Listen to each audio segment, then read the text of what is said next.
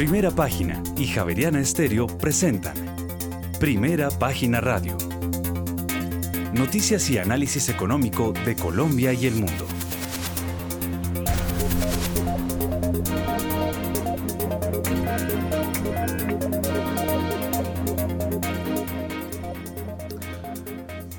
Muy buenos días, son las 6 de la mañana y dos minutos. Les damos la bienvenida a una nueva emisión de Primera Página Radio. En este martes 13 de diciembre del año 2022 tendremos todas las noticias y el análisis económico de Bogotá, Colombia y el mundo hasta pasadas las 8 de la mañana. Bajo la dirección de Héctor Hernández y Héctor Mario Rodríguez, hoy presentamos. Este martes, sobre las 6 de la tarde, el presidente Gustavo Petro sancionará la reforma tributaria que apunta a recaudar 19,7 billones de pesos en 2023. Y el próximo viernes, desde las 8 y 30 de la mañana, se llevará a cabo la última junta directiva del Banco de la República de este año. Los analistas esperan un alza de 100 puntos básicos en las tasas de interés. Y al cierre del tercer trimestre de este año, la deuda externa de Colombia bajó en 0,2 puntos al del PIB frente a agosto a 51,4% del Producto Interno Bruto. Y a noviembre las eh, reservas internacionales de Colombia cayeron 2,72% frente a diciembre de 2021 a 56.991 millones de dólares. Y por su parte, Ecopetrol obtuvo 76 puntos sobre 100 en el índice de sostenibilidad del Dow Jones, subió 8 eh, puntos en comparación con 2021. Y la Agencia Nacional de Minería y la Sociedad de Activos Especiales firmaron un memorando de entendimiento para reenfocar las sociedades de extinción de dominio con actividades mineras en entidades técnicas del gobierno nacional. Y Macro nombró a Nicolás Tobón como presidente en Colombia. Tendremos estas y otras noticias hoy en primera página radio, ya son las 6 de la mañana y 4 minutos. Y aprovechamos hasta ahora y le damos una mirada al panorama internacional, porque la jornada se presenta plagada de referencias importantes en el día en el que comienza la reunión de la Reserva Federal de dos días, cuyas conclusiones se conocerán mañana. Se espera que el Banco Central estadounidense suba los tipos de interés en 50 puntos básicos, esto en comparación eh, con sus aumentos anteriores de 75 puntos básicos, aunque lo que realmente, eh, realmente interesa saber es eh, lo que hará más adelante de este encuentro. El jueves le tocará el turno al Banco Central Europeo, el Banco de Inglaterra, el Banco Nacional Suizo, el Banco de Noruega, y el Banco Central de México. El presidente de la Fed, Jerome Powell, eh, pidió mantener un ajuste agresivo por el momento para frenar la inflación, lo que aumenta las preocupaciones sobre una recesión económica mundial. Los precios de los bonos se mueven inversamente a los rendimientos. Terminaron esta madrugada a la baja. El rendimiento de los bonos gubernamentales a tres años ganó 0,2 puntos básicos al 3,62% y el rendimiento de los bonos gubernamentales a 10 años aumentó dos puntos básicos al 3,46%. Finalmente, Héctor, el sector de las criptomonedas sigue penalizado por la falta de confianza inversora tras el crash de FTX. El Bitcoin cotiza sobre los 17 mil dólares y el Ethereum, Héctor, en los 1.200 dólares. Eh, bueno, eh, a esta hora, a las 6 de la mañana y 6 minutos, eh, pues le cuento que, que hablando del tema internacional, que usted estaba hablándome de la noticia internacional del día, eh, hubo apertura total de frontera colombo-venezolana. Eh, Venezuela se reabrirá por completo, o Venezuela reabrirá por completo su frontera terrestre con Colombia el primero de enero. El puerto Simón Bolívar, que une la ciudad colombiana de Cúcuta con la ciudad venezolana de San Antonio del Táchira, actualmente se encuentra abierto de 5 de la mañana a 6 de la tarde para peatones y de 10 de la mañana a 5 de la tarde para vehículos de carga. Eh, el presidente de Venezuela, Nicolás Maduro, hizo el anuncio de que su nación reabrirá, reabrirá por completo su frontera terrestre con Colombia el primero de enero de 2023, completando un proceso de negociación que comenzó en septiembre con los dos vecinos restableciendo los lazos diplomáticos. Así es de que, eh, eh, Juan Sebastián, ya podemos pasar de lado a lado, ¿no?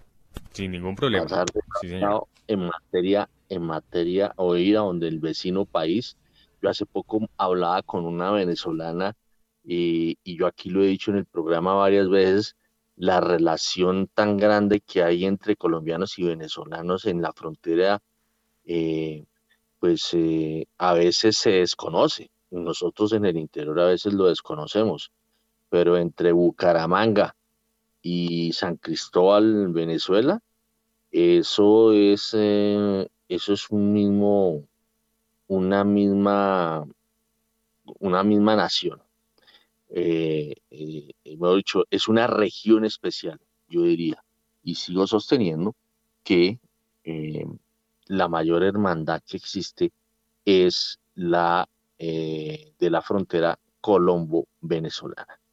Bueno, son las 6 de la mañana y 8 minutos. Oiga, ¿cómo están marchando los precios del petróleo? Pues Héctor, hasta ahora a las 6 y 8 hay que señalar justamente que el petróleo sube a medida que el cierre del oleoducto Keystone se suma a la incertidumbre de suministro. El petróleo crudo ganó porque los problemas del lado de la oferta compensaron las preocupaciones de una demanda más débil. Así lo señalaron los analistas de ANZ Research, Brian Martin y Daniel Hines, en una nota a los clientes este martes. La preocupación por la producción de petróleo rusa también ha surgido desde que el presidente Vladimir Putin dijo que el próximo viernes Rusia podría reducir la producción. Está previsto que se publique el informe mensual de la OPEP en un momento de alta volatilidad en los precios del petróleo. El de referencia Brent sube 1,41%, llega a 79 dólares con 9 centavos el barril, mientras que el WTI se recupera hasta ahora 1,13% y se cotiza en 74 dólares el barril. Bueno, muy bien, son las 6 de la mañana y 9 minutos. Vámonos con las bolsas del mundo. Sí, señor, pero antes una recomendación porque PEI, Fondo de Inversión Inmobiliaria líder eh, de los colombianos con más de 15 años en el mercado, cuenta con un portafolio diversificado de más de 150 activos generadores de renta en cuatro categorías, corporativos, comerciales, logísticos y de uso especializado, con presencia en más de 30 ciudades y municipios de Colombia. Conozca más sobre PEI en la página web www.pei.com.co 6 y 10. En primera página radio, las bolsas del mundo. Las acciones de Asia cerraron mixtas por eh, la cautela antes de la reunión de la Reserva Federal y el índice de precios al consumidor de Estados Unidos. Los avances más destacados fueron los de Warframe con 7,08% y el principal fabricante de semiconductores de China, SMIC, que repuntó 9,65% ante las informaciones que apuntan a que China estaría preparando un paquete de apoyo de más de, de 140 mil millones de dólares para impulsar el desarrollo del sector en el país y reducir así la dependencia de fabricantes exteriores. El Nikkei de la bolsa de Tokio subió 0,4%, el Topix se sumó 0,43%.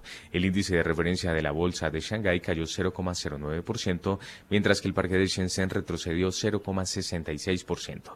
El índice Hang Seng de la bolsa de Hong Kong cerró con ganancias del 0,68%, mientras que el índice de referencia, el Kospi de la bolsa de Seúl, perdió 0,03%.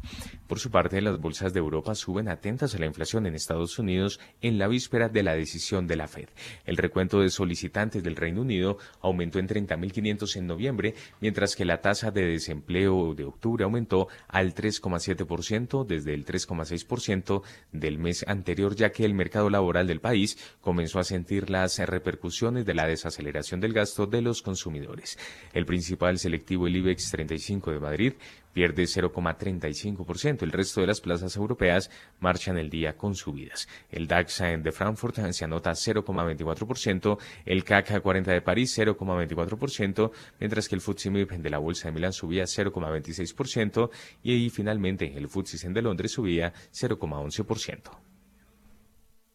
Muy bien, son las 6 eh, de la mañana y 12 minutos. Bueno, ahí usted estaba comentando el comportamiento de las bolsas eh, y obviamente las bolsas de Europa están muy pendientes de la inflación en Estados Unidos eh, en la víspera de la decisión de la Reserva Federal de los Estados Unidos. Además, el comportamiento de la inflación en Alemania eh, va por debajo del mes anterior. Eh, eso en materia de inflación por los lados alemanes. Mm, dice, los datos de inflación este martes se publicarán, eh, se publicará, o sea, fuera de los datos de inflación de Alemania, también se va a publicar el índice CEU, pero la cifra de Alemania, la, eh, la variación anual del índice de precios eh, del consumidor de Alemania fue 10% en noviembre por debajo del 10,4% del mes anterior. Bueno, son las 6 eh, de la mañana y 13 minutos. A las 6 y 13 vámonos con las bolsas latinoamericanas. Las bolsas latinoamericanas en primera página radio. Al comienzo de una semana crucial para distintos bancos centrales, entre ellos la Reserva Federal de Estados Unidos y el Banco de México, pues se realizarán anuncios de política monetaria, los índices accionarios de Estados Unidos cerraron de forma positiva. En Wall Street se reflejaron ganancias lideradas por el Dow Jones con 1,58%, seguido del Standard Poor's 500 con 1,43% de incremento y el Nasdaq 100 sumó 0,29%.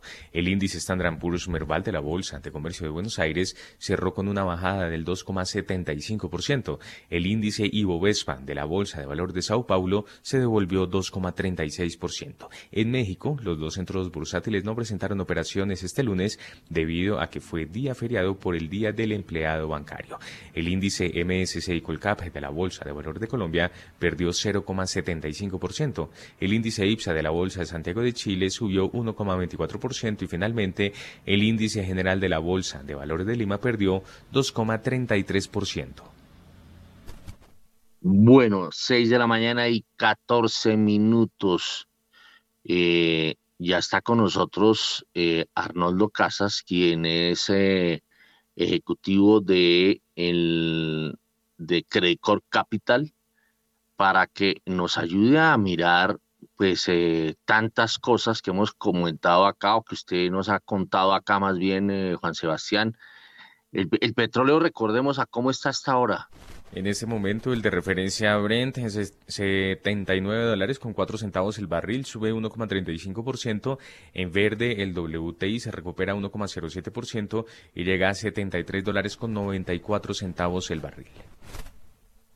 Bueno, muy bien, yo tengo acá una variación del 1,43% en lo corrido de la semana, de todas formas va registrando una pequeña caída del 0,30%. A ver, Arnoldo Casas, la, la inflación de Alemania por debajo del mes anterior fue de 10, de 10 eh, eh, como dicen ustedes, la figura de 10% en noviembre por debajo del 10,4% del mes anterior, o sea, de octubre. Y eh, veíamos el comportamiento del petróleo y también mirábamos como cosa rara el comportamiento de las eh, de la bolsa, por ejemplo, en, en Europa eh, estaban em, registrándose subidas, Frankfurt subía, veíamos que París subía, eh, Milán subía, Londres subía, y en Latinoamérica sí más bien la cosa como complicada. A ver, eh, Arnoldo Casas, muy buenos días. Héctor, muy buenos días.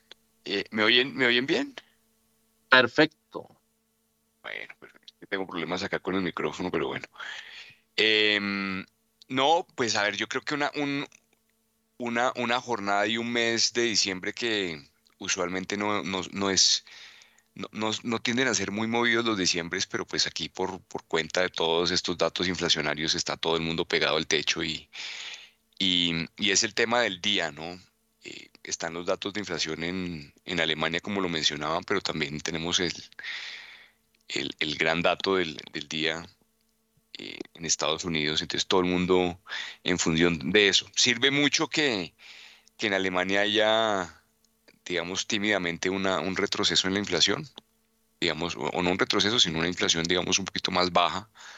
Eh, eso tiene que ver mucho con la evolución de los precios de la energía, que, que ha sido uno de los motores más grandes, sobre todo desde, desde yo creo que el segundo trimestre de, de este año y que particularmente pues todos sabemos las razones por las cuales ha golpeado de manera tan fuerte Europa, pero también es una señal clara de lo que, de lo que debería esperar, digamos, Estados Unidos con su dato de inflación. Y, previo a la reunión de la Reserva Federal, pues que, que se empiece a, a sentir que, que, hay una menor presión inflacionaria, pues eh, no va a cambiar, digamos, la tendencia de las tasas de interés, pero sí le hace pensar a la gente que, que el punto máximo de llegada, pues sí está cerca. Entonces, a pesar de que tengamos esta semana, digamos, incrementos en los niveles de, tasas de, por parte de la Reserva Federal, muy seguramente, pues la gente va a estar con un ambiente positivo eh, de cierre de fin de año y, pues lo comprueban un poco el comportamiento de las bolsas, ¿no? Todos los futuros en, en los mercados desarrollados están hoy en día en terreno positivo. Ayer también fue, digamos, una jornada eh, volátil, digamos, de alguna manera. Estuvo en unos momentos negativos, después en otros momentos positivo. Pero todo esto lo que refleja es eso. Obviamente es muy temprano para, siempre para pensar que, mejor dicho, cuando, cuando uno tiene en Europa inflaciones de dos dígitos y del 10%, que eran algo que nadie se hubiera imaginado nunca. Eh, hace tres años esto hubiera sido, ni siquiera durante la pandemia nadie se hubiera imaginado, porque el problema del mundo, eh, a diferencia de lo que estamos viviendo hoy, era que, que todo el mundo pensaba que íbamos de manera directa hacia una desinflación por cuenta del envejecimiento poblacional y la caída del consumo y hoy estamos en el evento completamente contrario, en un, en un entorno eh, inflacionario donde la gente ve y me recuerda mucho también eh, los, los pronósticos del clima, ¿no? El, el, el, problema del mundo por allá en los 40 y los 50 era que la economía la temperatura o el clima, el, problema era el, enfriamiento global y, cómo se equivocaron, el problema era el calentamiento global. Y así nos pasa también con la inflación. Entonces hoy estamos ahí. Eh, yo sin lugar a dudas creo que, y, creo que cada vez que tenemos la oportunidad de conversar, Héctor, yo le digo, no hay una, no hay una evidencia científica, pero sí hay una evidencia empírica que muestra que los, lo que son los meses de noviembre, diciembre, enero y parte de febrero estacionalmente son muy positivos para los mercados eh, de capitales. Y yo espero que por cuenta de los datos que vamos a tener, pues que ese optimismo continúe y que eh, después de que tengamos la decisión de política monetaria en Estados Unidos, pues el mercado eh, independiente de que sea cierto o no el control de la inflación, independiente de que sea cierto o no el tema de la recesión, pues hay un, optimismo sobre el, panorama de los negocios y que con eso pues venga una, demanda generalizada por activos de riesgo. Eh, las tasas de interés son otro tema. A los bonos, eh, sobre todo los bonos del Tesoro, les queda camino, digamos, creo que están un poquito costosos si uno piensa que las tasas de interés están al 5%, pero que, creo que para los activos de riesgo van a ser unos, unos meses, deberían ser unos meses positivos. Entonces ahí estamos con, con todo este panorama. Muy bien, son las 6 de la mañana y 21 minutos. Eh, estábamos anunciando hace unos minutos que iba a salir el comportamiento del índice CEU de Alemania. A ver, ¿qué le pasó? ¿Cómo salió eso, Juan Sebastián? Pues eh, salió por encima de las expectativas del mercado, Héctor, y fue de menos 23,6. Cabe resaltar que en noviembre ese indicador fue del menos 38,7 y los analistas del mercado esperaban un dato oficial de menos 25,7 para el decimosegundo mes de este año. Además, un número superior a las expectativas es alcista para el euro. Reiteramos entonces, en diciembre, el índice CEU de confianza inversora de la zona euro fue de menos 23,6 por encima de las expectativas del mercado. A ver, Arnoldo Casas, como dicen por ahí, ¿eso cómo se come? Bueno, pues el, tema europeo es, es complejo, ¿no? Y es complejo porque la principal economía, que es la alemana, pues ha tenido un choque muy fuerte por el lado de los, de los, de los precios de las materias primas, especialmente la energía. Entonces, em, aunque ha habido una caída, pues todavía estamos en con costos de producción demasiado fuertes en Europa.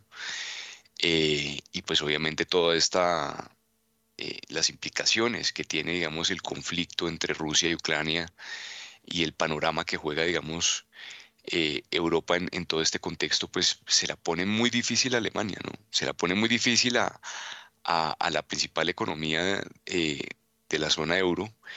Y pues adicional a todo este tema está el apagón, o el apagón no, sino la política, digamos, fuerte de, los chinos que también ha golpeado la economía alemana por el lado de sus exportaciones, ¿no? Entonces, ese tema fuerte del COVID, sumado a unos costos muy altos de, de, la, de, la, energía, unos costos altos de producción y también unos vecinos que pasan por sus momentos particulares, ¿no? Porque el problema de Europa es el envejecimiento poblacional y, y pues es un entorno que pues por supuesto se refleja en este índice de expectativas eh, y pues es, es, muy diciente lo que va a ser el otro año. Es muy difícil que Europa como un todo y particularmente Alemania pues vayan a tener un buen desempeño económico en el 2023.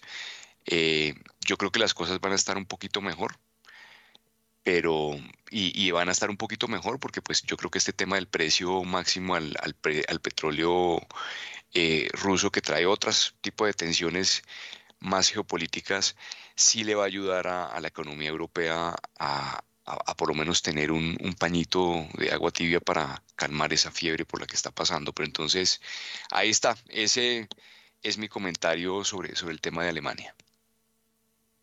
Muy bien, son las 6 de la mañana y 24 minutos. A ver, de Alemania, ¿qué sabe usted, Camilo Ramírez Vaquero, que ya está conectado con nosotros y que por ahí tiene lazos familiares para que nos cuente cómo está viendo la situación en, esta, en este país muy importante de Europa. Héctor, muy buenos días. Un saludo muy especial para todos en esta mañana. Pues Héctor, las informaciones de Alemania, eh, digamos que están basadas esencialmente en dos temas. El primero, evidentemente, es el incremento tan exagerado que han sufrido los costos de la energía y la proximidad del invierno que genera unas grandes inquietudes sobre cómo va a ser soportada por las familias alemanas, que evidentemente han visto en muchos casos triplicar el valor del consumo energético y que para un invierno que todavía no es claro si va a ser un invierno suave o, no, pues eh, genera unas grandes expectativas.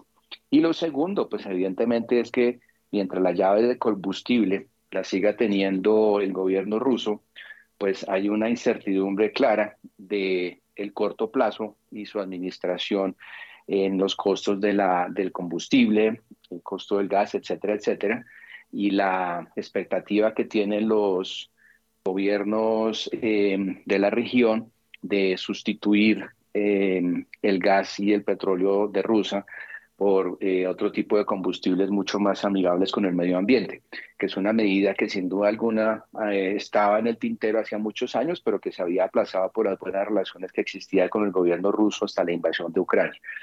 Eh, el tema en Alemania definitivamente los costos siguen siendo tremendamente altos y la, el incremento en las tasas que se ha vivido ha sufrido para los hogares alemanes un gran efecto, pero de todas maneras siendo una economía con, una fuerza tan grande y un motor tan fuerte para la Unión Europea, eh, pues de todas maneras, eh, a pesar del daño que se ha sentido, sigue siendo una economía muy robusta y con las expectativas, repito, de que en el mediano plazo haya una sustitución energética, pues dan cierta tranquilidad de que va a haber al final del día una luz al final del túnel.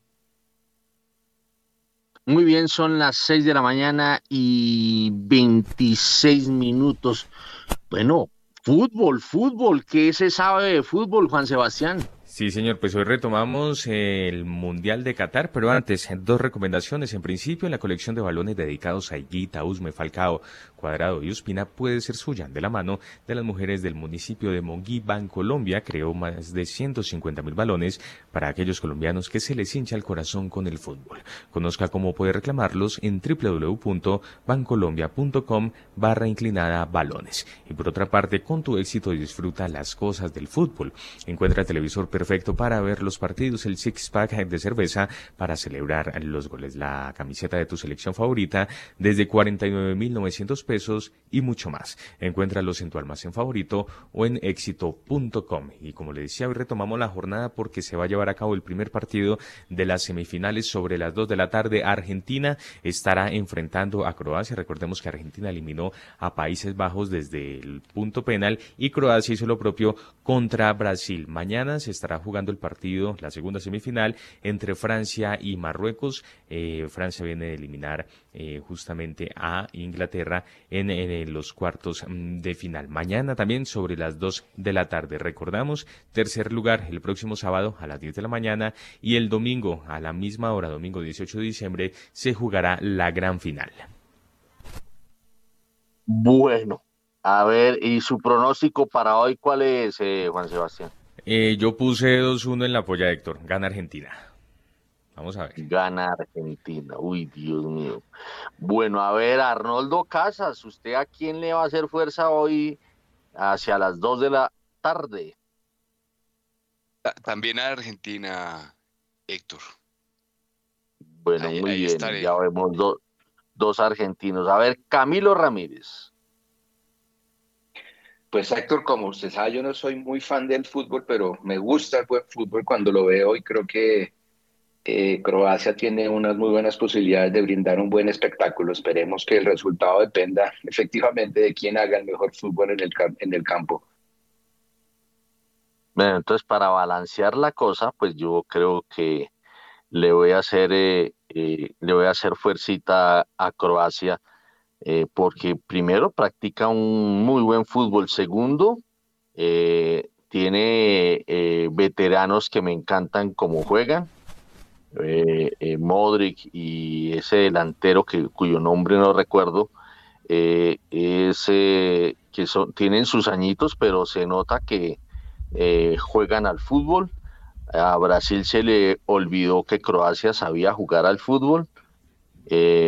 Levantó el acelerador y, tenga la sorpresa. Entonces, vamos a ver si Argentina con la forma como le celebró en la cara a los holandeses el triunfo, vamos a ver si hoy va a hacer lo mismo con eh, los croatas. Esperemos que la cosa en materia de fútbol sea el ganador, que haya buen fútbol, más que quien gane, que haya buen fútbol y que no haya esos partidos que a veces eh, todos atrás esperando un contragolpe y que de un contragolpe eh, resulte eh, el gol y el ganador para la siguiente ronda. Entonces, bueno, vamos a ver qué va a pasar. Son las 6 de la mañana y 30 minutos. Vámonos con la Bolsa de Colombia. Sí, señor, y antes una recomendación porque hoy es un buen momento para que empieces a conquistar el mercado global colombiano. Compra activos globales en pesos colombianos y diversifica tu portafolio de inversión. Conoce más en bbc.com.co 6 y 31. En primera página radio, las acciones de Colombia. Transacciones en la Bolsa de Valores de Colombia cayeron 58,20% y la acción más desvalorizada fue la de Bolsa de Valores. En total las negociaciones alcanzaron los 24.752 millones de pesos en 2.270 operaciones. Las acciones más negociadas en la jornada fueron Preferencial Bancolombia con 7.104 millones de pesos, Ecopetrol con 5.151 millones de pesos y el título ordinario de Bancolombia con 4.258 millones de pesos. La más valorizada fue la acción de Cemex Latam con un alza del 2,41% a 5.940 pesos. El título de Bolsa de Valores de Colombia fue el que más bajó con un 6,92% a 7.200 pesos. El MSCI Colcap finalizó la jornada con una caída del 0,75% a 1.226,87 unidades, mientras que el Colir cayó 0,55% a 785,62 puntos. Bueno, muy bien, eh, muchas gracias a Romario Ortiz, son las 6 de la mañana y 32 minutos. Hablando de temas empresariales, hay un informe de Rolando Lozano. Tras cuatro años en la presidencia de la cadena de hipermercados Macro en Colombia, el ejecutivo holandés Arnold Wingerde será reemplazado por el colombiano Nicolás Tobón. El nuevo timonel de Macro Colombia se desempeña como director de ventas y operaciones en Argentina. Oriundo de Medellín, ha trabajado para la multinacional desde 1997, desarrollando una carrera en distintos cargos en Colombia, Brasil y Argentina. En el 2021, Macro Supermayorista SAS registró ingresos operacionales por 1,35 billones de pesos y en el 2023 se esperan 1,5 billones de pesos. La empresa fue creada en 1995 y cuenta con 22 tiendas distribuidas en 13 ciudades colombianas. Muy bien, son las 6 eh, de la mañana y 33 minutos. A ver, Arnoldo Casas, y eh, mirémonos el ombligo, miremos cómo está marchando el tema bursátil en Colombia. Pues Héctor, el... el... ¿Aló, me oyen? Siga, siga. Sí. Em, a ver, el tema, el panorama de las acciones colombianas, pues no, ha tenido una variación grande, ¿no? Después, digamos, de todos los las noticias y los eventos derivados de, de, la operación y del evento corporativo con Nutresa, pues, y, del rebalanceo que tuvo el, índice, los índices de MSCI después de, de la decisión con Ecopetrol, pues los volúmenes han vuelto un poco a la, a la normalidad, pero sí ha habido un apetito un poco más grande, eh, en, realidad, digamos, para una coyuntura tan compleja y para una coyuntura de, mundial, pues yo creo que eh, los volúmenes transados han, pues han sido satisfactorios y han sido mucho mejores de lo que uno hubiera esperado. Em, ¿qué, ve uno ahí? Yo creo que hay mucha incertidumbre el otro año con, con relación a todos los eventos que afectan el resto de los activos. Eh, y, particularmente lo que puede hacer el desenlace de, una eventual reforma pensional. Em, desde el ángulo fundamental, los resultados de las empresas han sido muy buenos.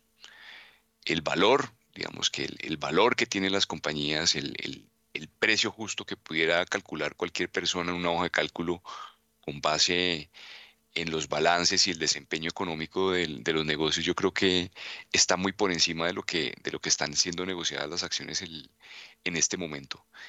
Em, por supuesto, pues para que el precio en bolsa converja a lo que es el valor justo y los múltiplos normales y naturales a los cuales deberían estarse negociando muchas de las empresas en Colombia, pues tiene que venir de algún lado. Y, si la incertidumbre del flujo comprador derivado de los fondos de pensiones está un poquito incierto, pues también se vuelve incierto el flujo comprador que puedan tener los fondos internacionales, entendiendo que ahí hay un, maridaje perfecto entre la profundidad que dan los fondos de pensiones y la intención de compra que tienen los inversionistas internacionales.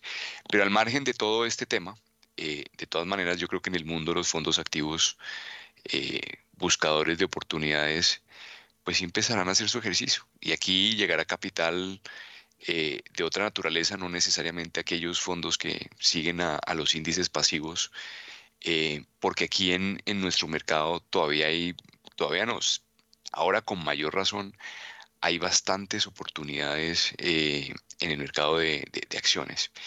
Y vamos a ver cómo es el desenlace, pero por ahora yo creo que en términos de volumen satisfactorio, en términos de valorización, pues eh, no ha sido el mejor mercado. Hemos sido castigados como han sido castigados todos los activos en el contexto local. Y, lo único que tiene, digamos, como dificultad en este momento el mercado accionario colombiano es el, primo cercano del CET en Colombia, que se la pone difícil a todas las inversiones de largo plazo. Y, ahí está un poco la incoherencia inversionista en este momento, ¿no? porque no, no es lógico que, que la decisión racional de todos los agentes sea dejar de invertir en los negocios eh, reales o dejar de invertir en empresas y en la capacidad, digamos, de, hacer cosas, y no porque los bancos no lo hagan, pero sí para poner el dinero en un CDT que está en este momento entre el 16 y el 17%, dependiendo del plazo que uno mire. Eso no es muy racional, pero se la pone muy difícil a las acciones. va a ser muy complicado que, que una gente decida invertir en renta variable cuando los rendimientos que ofrece la renta fija están tan altos. Entonces, ahí hay una imperfección que se tiene que solucionar de alguna manera. Bueno, son las 6 de la mañana y 37 minutos. A las 6 y 37. Mmm, oiga, yo quería preguntarle a usted, eh, Arnoldo, ya que tocó el tema, el tema del MSCI, el, el famoso índice, pues que afectaba a Ecopetrol. Eso, eso, eh, primero explicarle a los oyentes mmm, ¿Qué, ¿Qué, es eso de que sale o no sale el MSCI, eh, del índice MSCI, eh, la, la, acción de Ecopetrol? Y, y, digamos, si el efecto realmente se sintió y qué posibilidad de que esa, esa acción o la transabilidad eh, de esa acción pues regrese a, a ser parte importante del MSCI o esa vez sale y ya nos fregamos durante un buen tiempo? Eh, bueno, Héctor, no, con, con, relación al, al tema del, de los índices, yo creo que uh -huh. para los, los oyentes que no, que no están familiarizados o, o, tan metidos en la industria financiera, pues eh, en el mundo hay administradores de portafolios. En el pasado se contrataba un administrador de portafolio para que con su ejercicio de análisis y con su equipo decidieran cuáles eran las empresas que iban a tener un, un mejor desempeño económico y por supuesto que ese desempeño económico se reflejara en valorización de su acción en bolsa. Eh, eso sigue ocurriendo, pero a medida que ha ido avanzando, digamos, la industria financiera y con la llegada de una casa de fondos que se llamó Vanguard, eh, se desarrolló todo lo que era básicamente la inversión pasiva. ¿Y la inversión pasiva qué es?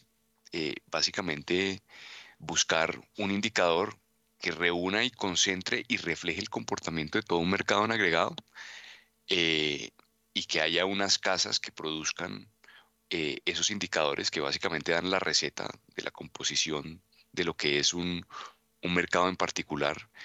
Y, y, los administradores de fondos se dedican básicamente a invertir en esa receta. Entonces, por eso es tan importante este tema del MSCI, porque MSCI es una, es una empresa que entre muchas de sus actividades produce índices y esos índices son eh, básicamente la receta de lo que tienen que cocinar muchos administradores de portafolios pasivos a nivel global. Y lo que pasó es que Ecopetrol, por un tema, por los temas de, de las reglas del índice y cómo se construye, y hay unos requisitos habilitantes para estar ahí, eh, pues Ecopetrol eh, no cumplía por la concentración que tiene básicamente el gobierno en, en, la, empresa y que era un tema que pues obviamente se conocía desde hace muchos años, pero este año en particular ese requisito eh, fue suficiente para sacar la acción de los índices internacionales. También es importante saber que hoy en día el, el administrador del MSCI Colcap es MSCI como su nombre lo indica. De este indicador no sale, pero de los indicadores en el mundo donde pondera Ecopetrol, pues sí ya no está. Entonces, ¿qué, impl ¿qué implica eso? Que quien administre fondos eh, pasivos, pues lo lógico es que tenga que salir a vender esa acción si ya no está en la receta que, que debe seguir. Entonces se estimaba que hubiera un, un volumen las semanas durante el proceso en el que se ejecutó ese cambio pues se subió el volumen transaccional en, la bolsa colombiana por cuenta de este factor, pero pues para sorpresa de, todos que pues esperábamos que no hubiera mucho apetito de venta, o sea, los, el que tenía que vender pues esperaba que no hubiera mucho apetito de compra, pero por el contrario lo que sí hubo fue un, una buena recepción eh, y un desempeño del precio mejor a lo que hubiéramos esperado. Eh, ¿Qué implicaciones tiene hacia adelante esto? Pues que no esté en la receta no quiere decir que la gente no lo tenga, no lo deba tener. Eh, entonces, primero ese punto. Segundo, pues sí le reduce eventualmente el volumen de compras. Si en algún momento hubiera, digamos, un repunte generalizado de todos los mercados emergentes y por cuenta de esto eh, digamos que los fondos de pensiones en el mundo o los eh, eh, inversionistas del mundo quisieran entrar a, estos portafolios que invierten en, acciones emergentes, pues Ecopetrol no está invitado a esa fiesta, no está invitado a recibir ese volumen de plata. pero eso no, no, no, le quita nada a la compañía y no le quita que también Ecopetrol está negociándose por debajo de su valor fundamental y que también hay otro tipo de administradores que con otras técnicas de inversión y con otras eh, aproximaciones y filosofías de inversión también pueden encontrar en esta empresa pues una, un muy buen destino para sus inversiones. Eh, entonces ese capital no está, no está frenado, pero, pero sí es mejor estar invitado a esas fiestas que, no estarlo. Eh, y pues para el país es importante que, pues, la, que la empresa más importante del país esté ahí es, un, es muy malo que ya no esté Ecopetrol para nosotros como mercado y como país. Bueno, pero usted dijo una cosa que me llamó la atención. O sea, el origen de la salida de, la acción de Ecopetrol del MSCI se debe a la participación accionaria mayoritaria del gobierno. Pues básicamente tiene que ver es con el flotante. Eh, pero para que mejore el flotante, pues el único camino que tenemos nosotros. Bueno, pero, pero no se meta en camisa de once varas. ¿Qué es el flotante? Pues el flotante es de muchas métricas que tiene, digamos, las, las acciones de una, de, una empresa, pues son las que realmente se pueden negociar eh, en, un mercado activo o en, un mercado transaccional. Entonces, pues obviamente Ecopetrol cruzó eh, ese flotante creo que en este momento está como en el 9%. Eh, y esa es la razón, básicamente, digamos, dentro de las reglas que tiene la Casa de Administración de, los Índices, eh, la razón, digamos, de fondo para que Ecopetrol no cumpliera, digamos, este indicador y esa es la razón por la cual sale de los índices. Pero eso, eso es de, eso lleva años. Es más, antes Ecopetrol democratizó un pedazo que porque antes no tenía democratizado nada. Entonces, eh, no entiendo por qué ese, ese cambio de parámetro o por qué ese parámetro sí aplica ahora y antes no. Pues mire, eso es lo que no hemos logrado entender porque, Héctor, usted bien lo menciona, esto es un tema histórico. Todo el mundo lo conocía, todo el, pero a pesar de eso, Ecopetrol estaba ahí. Eh, este año, por decisión, digamos, de, de MSCI, eh, se hace efectivo, digamos, ese, esa causal para, para ser desinvitado. Em, mm. y la razón real del tema, nadie la conoce. Seguramente alguien, alguien sí lo conoce, pero, pero el, tema está básicamente en, un asunto puramente técnico de, cómo se eligen y se determinan quiénes son invitados a participar en esos indicadores. Pero la, la causal, como usted lo menciona, siempre está. Bueno, pues Daniela Tobón nos tiene un informe hablando de Ecopetrol que, eh, digamos, va en contravía con eso que sucedió con la acción de Ecopetrol y el MSCI. Vámonos con Daniela Tobón. La petrolera colombiana Ecopetrol obtuvo 76 puntos sobre 100 en el índice de sostenibilidad del Dow Jones, subió 8 puntos en comparación con 2021. Hay que decir que este índice es uno de los reportes de mayor reconocimiento internacional para evaluar la gestión en las dimensiones ambientales, sociales, económicas y de gobierno corporativo. En la evaluación participaron más de 7.400 compañías en el mundo de 61 sectores de la industria. ¿Cómo le quedó el ojo, Arnoldo?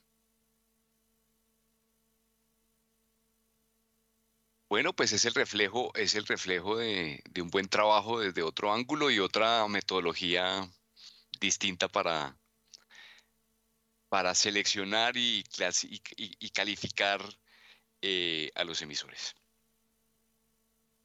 Muy bien, 6 de la mañana y 47 minutos. Eh, Camilo Ramírez estuvo escribiendo un artículo eh, este fin de semana para primera página pero lo que más me llamó la atención no fue el tema, porque el tema aquí se ha trillado y se ha ventilado por todo lado eh, de que sí, que, que sí debieron de vender en la OPA de Nutresa y que, que eso es buenísimo para el país y que todo eso se ha ventilado por todo lado. Pero me llamó la atención del escrito de, de Camilo Ramírez es el origen bursátil en Colombia. Yo eh, estaba engañado con, con, ese origen pensando que era que la, a, las, a la gente le, le tramaba financiarse a través de la bolsa. Y, y la bolsa empezó a marchar más por una disculpa tributaria que, que cualquier otra cosa. ¿Cómo es el cuento? A ver, Camilo Ramírez Vaquero, un hombre de estrategia empresarial, eh, explíquenos qué fue eso, esa revelación que usted hizo, o no sé si revelación o no, pero eh, yo no lo pensado así desde ese punto de vista suyo. Pues Héctor, es que la, historia básicamente de, lo que es el mercado que conocemos actualmente está íntimamente ligada con ese beneficio que se reconoció a nivel del impuesto sobre la renta hace ya muchos años, de que las transacciones que se hacían a través del mercado de valores se consideraban eh, excluidas pues del, del, impuesto sobre la renta, es decir, la utilidad no era grabable. Y en esa medida, pues con independencia de, de, los criterios que existen hoy en día, porque hoy en día el tema es mucho más estricto y, obviamente se exige que haya ciertos niveles de, participación en la empresa a través de los cuales, pues, por encima de los cuales, perdón, sí se graba. Anteriormente, pues el tema era mucho más, mucho más abierto y pues, fue una invitación evidente para que muchísimas compañías que buscaban de alguna manera obtener ese beneficio eh, pudieran pues registrarse en el mercado de valores y mantener su, su cotización independiente de la bursatilidad que existiera. Eh, esas normas en materia del impuesto sobre la renta, repito, han tenido bastantes variaciones a lo largo del tiempo tratando de cerrar ese bache que originalmente, repito, era muy abierto, pero fue un estímulo para que muchísimos emisores que eventualmente no necesitaban recursos en el mercado de valores, sino simplemente tener la posibilidad de transar sus acciones sin costo tributario, lo hicieran. Y producto de eso, evidentemente, es que tenemos un mercado bastante particular en donde hay, pues hoy en día muy pocos emisores, pero en su mayoría eh, son emisores que no utilizan el mercado de valores para financiarse. Y de hecho se trata de emisores en los cuales históricamente hay algún controlante detrás que siempre históricamente ha tenido la misma posición. Y el remanente, que es un poco lo que hablaban hace un segundo sobre el tema de Ecopetrol, pues es bastante, bastante inferior, digamos, a las posiciones mayoritarias que tienen los que ejercen o detentan el control en muchos de estos emisores. De manera que sí, efectivamente ese es, el, ese es el tema histórico. Repito, hoy en día no es así. Hoy en día ya cualquier transacción que se haga por encima actualmente del 10%, y a partir de la reforma tributaria el 3% va a tener impuestos sobre la renta, de manera que el beneficio va a quedar circunscrito únicamente a los accionistas minoritarios, pero efectivamente ese beneficio existió y fue una causa fundamental para que hubiera inscripciones del mercado de valores en compañías que nunca utilizaron ese mercado para el financiamiento de sus actividades. Sí, muy bien, son las 6 de la mañana y 51 minutos y uno se pone a veces a mirar la bursatilidad de las em, eh, acciones inscritas en bolsa y realmente eh, la gran mayoría tiene una bajísima o nula bursatilidad. Arnoldo, ¿cómo vio esto que nos comenta Camilo Ramírez? Pues eh, muy acertado el, artículo de Camilo y, y pues digamos que los... Y también fue tema, digamos, un poquito lo que menciona Camilo de, de, la reforma tributaria, ¿no? De, de, esta negociación de la reforma tributaria y apenas se presentó, que el ministro salió y dijo, mire, hemos hecho esfuerzos toda la vida tributarios para que el mercado de capitales se desarrolle y esto no se desarrolla. Entonces, eh, esos estímulos tributarios siempre han estado ahí eh, buscando que, que, a través de ese, de ese incentivo, pues las compañías que se trancen y que se negocien en, el mercado de capitales, pues eh, permita el, desarrollo del mismo. Yo creo que no ha sido tan efectivo. Pero siempre es mejor tener ese beneficio que no tenerlo. Em, para que esto y para que la bursatilidad mejore, yo creo que, yo creo que, y, espero no, no, enviar el mensaje equivocado con esto que voy a decir, pero, pero creo que a lo largo de los años nuestro entorno y ecosistema eh, de mercado ha eh, de alguna manera estigmatizado al especulador. Y, creo que nosotros decimos que queremos que haya bursatilidad y, bursatilidad son transacciones, son compras y ventas. Eh, pero después decimos no queremos que nadie especule, ¿no? Porque creo que, que, en su momento cuando tuvimos el evento Interbolsa, pues se retiró la capacidad de tomar préstamos sobre muchas acciones en Colombia. Eh, eso pues obviamente eh, limitó la ejecución de operaciones apalancadas, eso le quitó y le drenó una cantidad de, de, volumen transaccional al mercado y solamente quedaron activos eh, principalmente los fondos de inversión colectiva y los, y los, fondos de pensiones y los actores internacionales en este mercado. Em, entonces yo creo que la bursatilidad tiene que ver con el ecosistema, con los compradores y con los vendedores, tiene que ver con, agentes que de verdad quieran tomar el riesgo. Y, yo creo que, la especulación no hay que estigmatizarla, hay que eh, saber que cumplen una función de depuración de los precios. Eh, y que es necesario. Yo creo que ahí hay muchos temas y cada vez que nos sentamos a discutir este tema en los diferentes foros, eh, con la bolsa para mirar cómo, cómo hacer que este mercado funcione, porque tenemos que tener un mercado secundario poderoso, fuerte. Pero también lo que mencionaba Camilo, pues el mercado de capitales está para hacer lo propio, que es financiar proyectos productivos, que, que, que eso es otro tema que, que, ha sido una limitante y es cómo, cómo hacer eh, y cómo flexibilizar que, los emprendimientos que salen a este país, que no sean solamente las compañías grandes y las blue chips las que se estén negociando, sino que también haya el incentivo de, de, colocar y, de salir a buscar dinero a través del mercado de capitales y a través del listamiento. Eh, buscando un poco imitar todos los países latinoamericanos y tal vez el único que está cerca de hacer eso es Brasil, eh, pero todos hemos querido emular eh, la pujanza del mercado norteamericano. Eso ha sido una, una dificultad por, por, temas de concentración, por temas de, estructura, de, arquitectura del mercado de capitales, y ahí hay muchas cosas. Ha habido muchas misiones del mercado de capitales. Em, esperemos que hacia adelante eh, logremos tener un, un, mejor entorno para facilitar, digamos, esta transaccionalidad y bursatilidad de las acciones. Bueno, son las 6 de la mañana y 55 minutos y últimamente a Guillermo Valencia lo está, le, está, lo está cogiendo la noche para entrar en el tema internacional y nos toca echar reversa un poco, eh, porque pues a mí me gustaría conocer de todas formas la visión de Guillermo Valencia desde Brasil. Eh, hoy hay que tener en cuenta que se va a publicar el informe mensual de la OPEP. ¿Cómo va el precio del petróleo hasta ahora, Juan Sebastián? Pues sobre las 6 de la mañana y 56 minutos el petróleo de referencia Brent se mueve al alza 1,14%, 78 dólares con 66 centavos el barril, el WTI sube 0,53% hasta los 73 dólares con 56 centavos.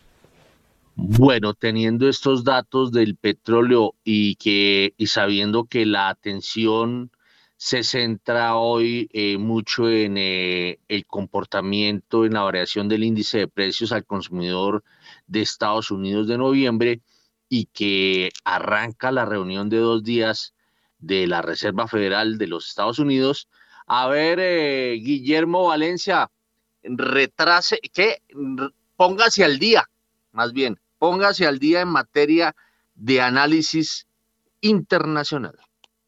Don Héctor, muy buenos días. Un saludo muy especial para los colegas, para la mesa de trabajo y por supuesto para la gran audiencia de primera página. Eh, el tema del petróleo y en general el tema de energía está siendo fascinante. Yo creo que hay muchas noticias pasando. La primera es eh, la importancia de la reunión que existió la semana pasada entre Mohammed bin Salman, el rey de Arabia Saudita, y Xi Jinping, que es la persona que más ha concentrado poder en China desde la época de Mao Zedong. El tema común, el petróleo. el tema común, una alternativa a lo que se conoció como el petrodólar en la era Nixon en Estados Unidos. Entonces yo creo que cuando uno tiene alguien que controla casi dos tercios de, de la oferta de petróleo y la demanda de petróleo creando un acuerdo, algo importante está pasando. India está también jugando un papel oportunístico y también quiere tener un acuerdo en lo que podría ser la OPEC, Rusia, China e India. Esto es supremamente importante porque esto va a tener consecuencias radicales en cómo entendemos los mercados emergentes. Pero al otro lado del Atlántico tenemos un Estados Unidos que está saliendo supremamente ganador del conflicto que está pasando en Europa. Un Estados Unidos que está produciendo 12.3 millones de barriles y esos 12.3 millones de barriles se van a acercar a máximos históricos. Estados Unidos es un exportador neto de energía hacia Europa, en particular de gas. Y tal vez para mí la noticia más importante, yo creo que de la década, es que lograron una gran innovación tecnológica en términos de energía nuclear. Hoy la fusión nuclear es posible, por lo menos los cimientos de la fusión nuclear. Y la fusión nuclear es la fuente de energía más prometedora y que menos eh, contamina. La primera vez que en un experimento de fusión nuclear se tiene una ganancia neta de energía. ¿Qué quiere decir eso? Que la energía que yo uso para ese proceso de fusionar dos átomos livianos para formar otro, eh, la energía que se produce ahí es mayor que la energía que se usó en el láser que activó ese proceso. Luego, está pasando algo interesante. Estados Unidos está volviendo a tener ese tipo de innovaciones que ocurrían en los 50, en la época de la Guerra Fría, y eso va a tener consecuencias importantes en los mercados. El dólar sigue siendo, desde nuestra óptica, la variable más importante. El dólar está muy relacionado con la energía, porque el hecho de que Estados Unidos sea un exportador neto de energía cambia las cosas. ¿Por qué? Porque la energía redefine las cadenas de valor. Las cadenas de valor redefinen los flujos de capital. Y, y cuando uno empieza a observar un yen tan débil, un dólar tan fuerte y que probablemente el yen puede ser aún más fuerte, pues ahí están los cimientos de un dólar que puede ser aún más fuerte. La inflación está bajando, está bajando porque la demanda está contrayéndose, porque no solo la Fed ha sido exitosa, sino también, pues también ha existido un efecto de inventarios que está empezando a manifestarse en diferentes aspectos de las cadenas de valor. Nuestra tesis es que a finales del 2023 probablemente vamos a ver niveles de inflación del 4% y eso no está descontado. El mercado está supremamente pesimista en un momento de que hay transformaciones importantes, en un momento donde hay empresas que entienden que el mundo cambió, que hay un nuevo contexto y se están posicionando para tomar ventaja de ese contexto. Entonces, si el 2022 fue el año de la gran purga, yo creo que el 2023 va a ser el año donde va a aparecer una nueva palabra clave que se llama productividad. Muy bien, son las siete en punto. Vamos al corte de las siete sin comerciales porque no hemos cerrado el círculo internacional.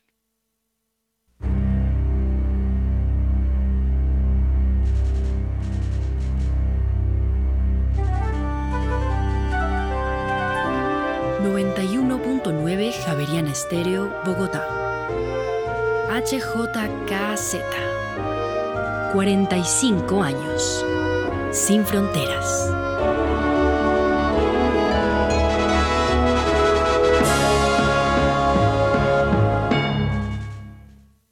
Bueno, a las 7 de la mañana y un minuto, vámonos con las referencias de la jornada. En primera página radio, las claves de la jornada. Y arrancamos en Europa porque entre las eh, referencias macroeconómicas de la región se destacan algunos conocidos ya y otros por conocer. El IPC de Alemania, la tasa de desempleo en el Reino Unido y la producción industrial en Italia. El índice Redbook de ventas minoristas y las reservas semanales de crudo del Instituto Americano del Petróleo API serán protagonistas en Estados Unidos. Arrancará la reunión además del Banco Central estadounidense. Hay una probabilidad del 78% de que la Fed suba los tipos de interés 50 puntos básicos en la jornada de mañana con una probabilidad del 21% de una subida de 75 puntos básicos. Muy importante porque el presidente Jerome Powell ofrecerá su última rueda de prensa del año tras indicar recientemente que podría haber llegado el momento de desacelerar el ritmo de subidas de tipos de interés. Los economistas creen que la tasa anual de inflación se desacelerará hasta el 7,3% desde el 7,7% del mes pasado y se publicará el informe del Instituto Americano del Petróleo. La OPEP dará a conocer su más reciente informe mensual del año para analizar la situación del mercado del crudo marcado por el embargo petrolero de la Unión Europea contra Rusia. Bueno, ya aquí en el programa hemos mirado el tema de la inflación eh, eh, alemana, del índice CEU, del, de, hemos mirado también, eh, le pegamos una ojeada a la expectativa que hay eh, en torno a la inflación de los Estados Unidos. Eh, hemos visto cómo, cómo, el precio del petróleo se ha movido. Eh, hoy lo vemos, venga a ver a esta hora, lo veo yo, según mis datos, lo veo aumentando, sigue aumentando el precio del petróleo, el Brent, bueno, aumenta pero a una menor proporción, ya no lo hace por encima del 1%, sino que lo está haciendo eh, mm, por debajo del 1%. Eh, Daniel Castellanos está con nosotros, se conectó. Eh, estábamos ahorita en el tema mm, de la Bolsa de Colombia, pero retomemos el tema internacional porque Guillermo Valencia nos hizo tomar, retomar el tema internacional. Entonces, regresamos con el tema internacional y es todo lo que mm, toda la expectativa que hay hoy y que siempre se centra sobre lo, lo, que puede hacer la Fed y obviamente la inflación de los Estados Unidos. Eh, Daniel, muy buenos días. Héctor, muy buenos días. Un saludo para usted y para toda, para la mesa y para todos los oyentes. Bueno, ¿cómo está viendo todo el panorama internacional? Eh, pues Héctor, eh, yo creo que nosotros ya estamos en este punto en un, en un momento de, de transición porque, eh, digamos, la, la, la, percepción de, eh, de, de, una, eh, de una perspectiva económica, digamos, con subidas de tasas de interés, con un ambiente inflacionario muy alto, está, está cambiando a una perspectiva más bien de, de clara desaceleración y de, y de perspectivas muy lúgubres para, para el próximo año en materia de crecimiento. Entonces, eh, yo creo que en la toma de decisiones de los formuladores de política no está ya teniendo tanto peso el tema inflacionario o el control del tema inflacionario, sino que está teniendo más más peso los efectos de crecimiento que se van a empezar a ver eh, desde el próximo año. Entonces, en ese sentido, yo creo que no solamente en Estados Unidos, sino en, sino en todo el mundo y en particular en Colombia, eh, ya las decisiones de política monetaria eh, van a estar marcadas por, por una perspectiva un poquito más largo plazo eh, y van a empezar a mostrar ya, eh, digamos, como ese fin del ciclo subida de tasas tan fuerte que, que vimos hasta el momento. Bueno, eso da pie para ahorita cuando nos metamos en el, en el tema de tasas de interés, de mirar un poco esto que está planteando Daniel Castellanos, de que empieza a tener más peso el tema o la preocupación por la desaceleración que la misma inflación.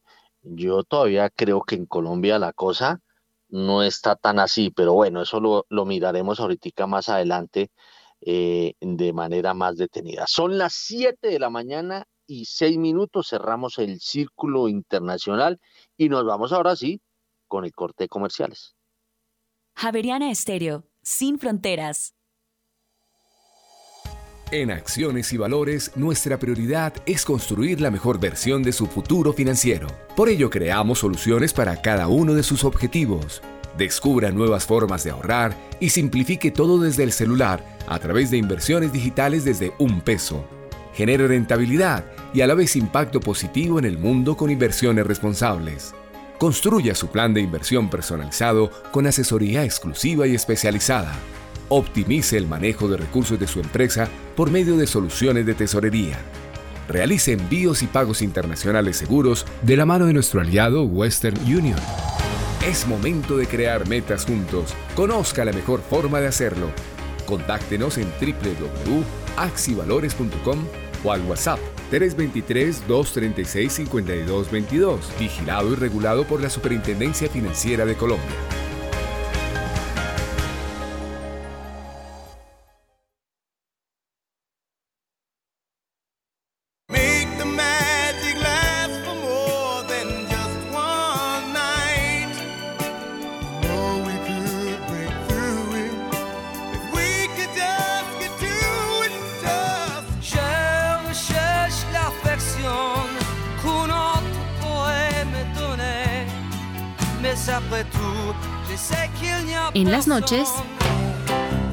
Javeriana Estéreo, sin fronteras.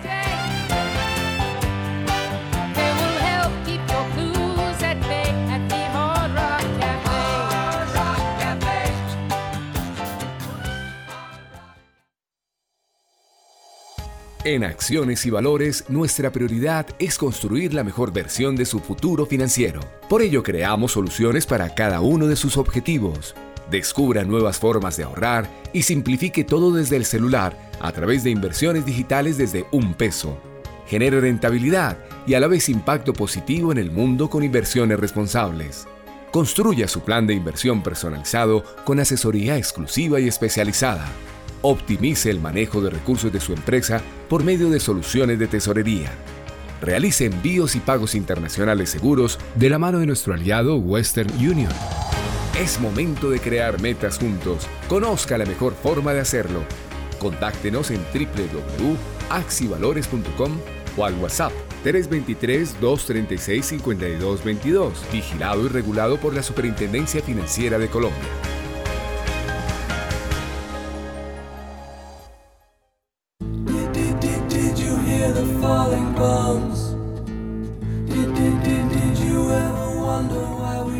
El rock progresivo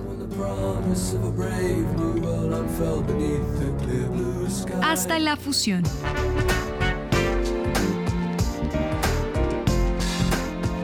Javeriana Estéreo.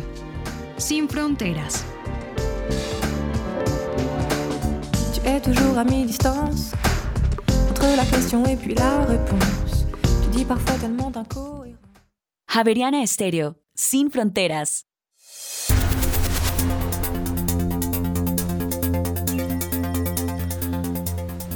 Ya tenemos en Colombia las 7 de la mañana y 10 minutos. Continuamos en primera página radio previo a la apertura de los mercados, los futuros de Wall Street se mueven en terreno positivo, 0,55% al alza. El Dow Jones, por su parte, el Standard Poor's se mueve sobre, los, eh, sobre el 0,49% arriba y el Nasdaq se mantiene esta tendencia. En los futuros, eh, previo a la apertura del mercado, sube 0,47%. Bueno, son las 7 de la mañana y 10 minutos sobre el tema que habló Camilo Ramírez. Me escriben. Eh, Camilo habló del tema de que la motivación más grande para estar en bolsa era el tema tributario porque ahí eh, eh, la, como había el estímulo de, de quien estuviera en bolsa, pues eh, podían, esas operaciones podían quedar, o sobre todo los, lo que tenía que ver con dividendos y eso, pues quedaban, quedaban exentos del impuesto, del, del impuesto de renta. Bueno, aquí me dicen, lo que dice Camilo de la bolsa es cierto pero no se puede dejar de lado las historias de las empresas de Medellín. Imagínense quién nos puede estar escribiendo, ¿no? Eh, o de, dónde vienen estas palabras, de, de dónde nacería la persona que nos está escribiendo.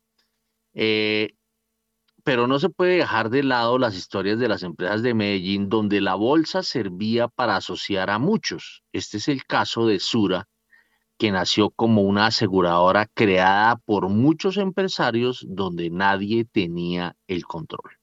Tampoco se puede olvidar cómo los inversionistas, si llegan y compran acciones cuando hay una buena historia de crecimiento. Hace 18 años, la bolsa transaba 100 millones de dólares al día.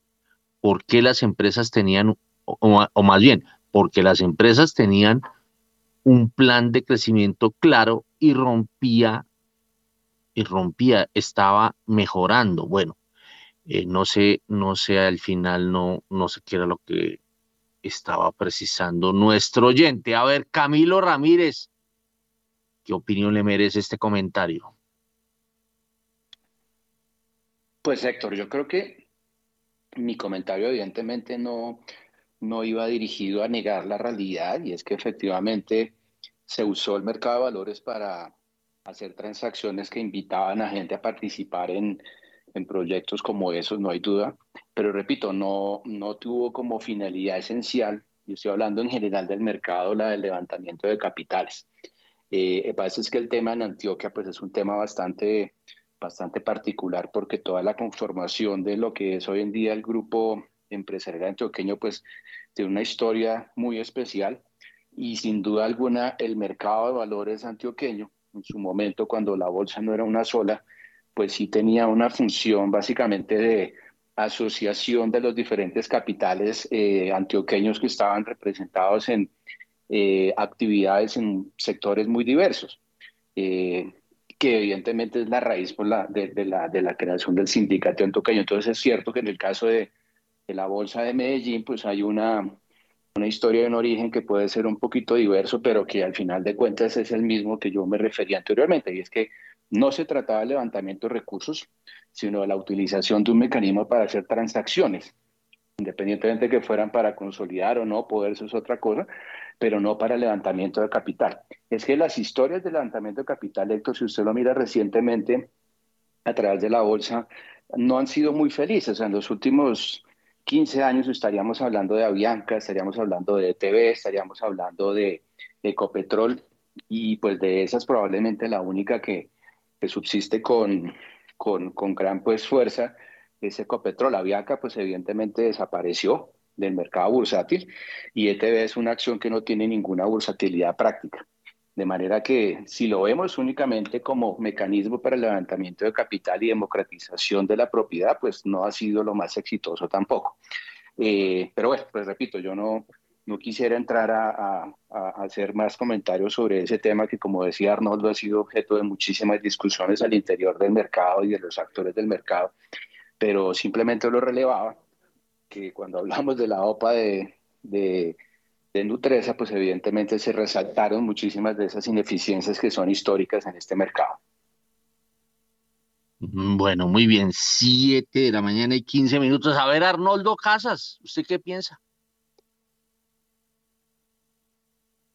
Yo qué pienso, yo a ver, me parece que, que hay una historia empresarial importante. Creo que lo que se menciona de, del crecimiento de las compañías colombianas es una realidad. O sea, y es una realidad que creo que todo el mundo puede eh, constatar. Me parece que el mercado se ha venido, digamos, cambiando su, personalidad a lo largo de los años. Em, Creo que esa década del 2000 al 2010 fue maravillosa para pasaron muchas cosas en simultáneo que permitieron que nuestras acciones se, negociaran a múltiplos muy altos por una historia de crecimiento que había que contar y un mercado de capitales que era bastante más tolerante y tomador de riesgo en esa coyuntura eh, y entendiendo que, coincidieron primero eh, los fondos de pensión no habían comprado acciones en Colombia, ¿no? Entonces partir del, no recuerdo bien si fue el 2002 o 2003, empezaron a, realmente a querer tener participación en el mercado accionario, que fue un propulsor muy grande eh, de ese tema. Después vino todo el tema de las, de las locomotoras em, que iban a, mejorar el país y la llegada de muchos capitales extranjeros. Eh, entonces, creo que, creo que todo eso confirmó, pero, pero la historia del, del, del empresariado antoqueño, pues creo que es, tema incluso de los cursos de historia empresarial en, los MBAs acá en Colombia.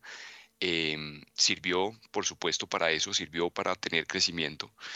Eh, yo lo que veo hoy en día es un mercado un poquito más concentrado, eh, con menos eh, actores dispuestos a, darle el valor justo a las compañías, porque la historia Nutresa em, y, las empresas del, grupo antioqueño, pues obviamente se, se, utilizó, digamos, el rezago en la valorización de las acciones como un, como una, digamos, una, una, un motor o una razón para decir que, que, que los administradores no, no, habían hecho su tarea. Y yo creo que lo que coincide ahí es un, un, una, un mercado que, la verdad, em, tenía menos compradores y, es que al final terminó rezagando no solamente los precios de las, de las empresas del grupo empresarial pequeño, sino todas. Entonces yo creo que ahí detrás hay de verdad una historia empresarial como lo, como lo menciona, digamos, el oyente en este momento, que seguramente es eh, antioqueño.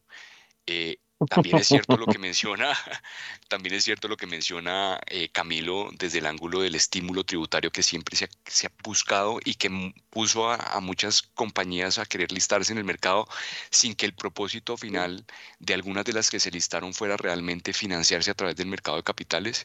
Pero también es muy cierto y, la realidad es que necesitamos un mercado secundario mucho más profundo y necesitamos que la arquitectura de nuestro sistema financiero permita la llegada de otro tipo de inversionistas que puedan comprar y vender, ¿cierto? Em, yo creo que ahí estamos adoleciendo de ese tema.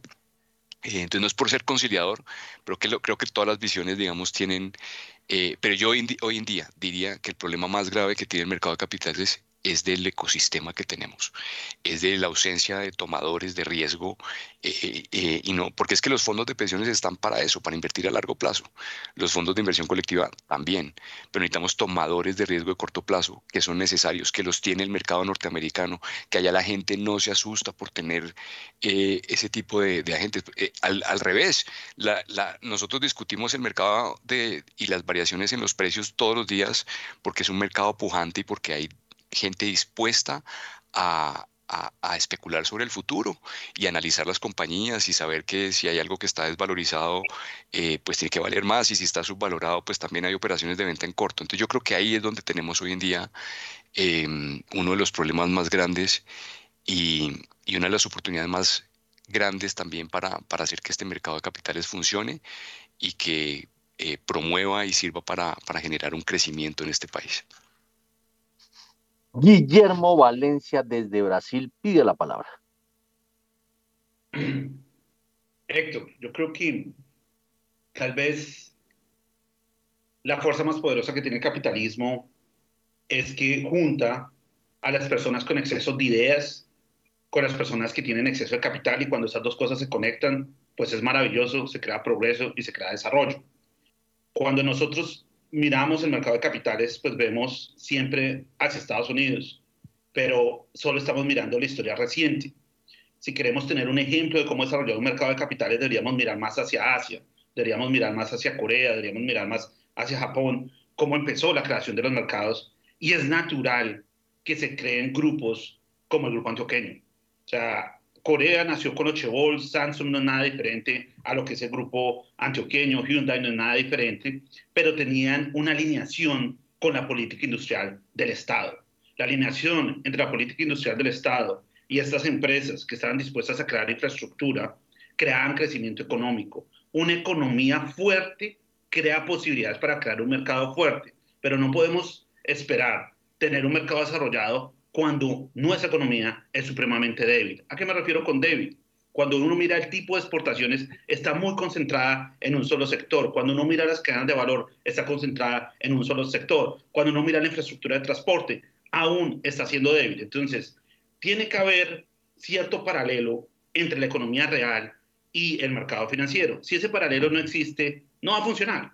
Por más comité de sabios eh, de mercados financieros que quieran traer, no va a funcionar, porque la economía no tiene esa dinámica. Entonces yo creo que esa alineación entre política industrial y mercado financiero y universidades también es supremamente importante y esas fueron las lecciones de Asia. La concentración es natural cuando un mercado está naciendo, cuando esa economía crece, pues ya empieza a democratizarse y a tener muchos más actores. Bueno, son las 7 eh, de la mañana y 22 minutos y para cerrar este punto, pues yo quiero acudir a Daniel Castellanos, quien ha estado muchas veces detrás de los planes de desarrollo y he visto que muchos planes de desarrollo por ahí de vez en cuando eh, dejan unas líneas dedicadas al mercado de capitales. A ver, eh, Daniel Castellanos, ¿cómo salir del hueco? Eh, pues Héctor, yo, yo creo que aquí ya se han mencionado muchos elementos que son relevantes para la discusión. creo que este es un tema que ha sido muy discutido y que ha logrado muy pocos frutos. Creo que eso tiene que ver con muchos factores. El primero es la, la estructura empresarial colombiana. Si uno mira la estructura empresarial colombiana, Colombia puede haber del orden de, por ahí unos 5.5 eh, millones de empresas, de las cuales unos 5.2, 5.3 son microempresas. En realidad, empresas grandes en Colombia son muy poquitas la influencia de la propiedad familiar en las empresas es muy grande. La transparencia en la información y el tratamiento de los accionistas minoritarios, eh, sin querer decir que es malo, eh, eh, se podría mejorarse mucho.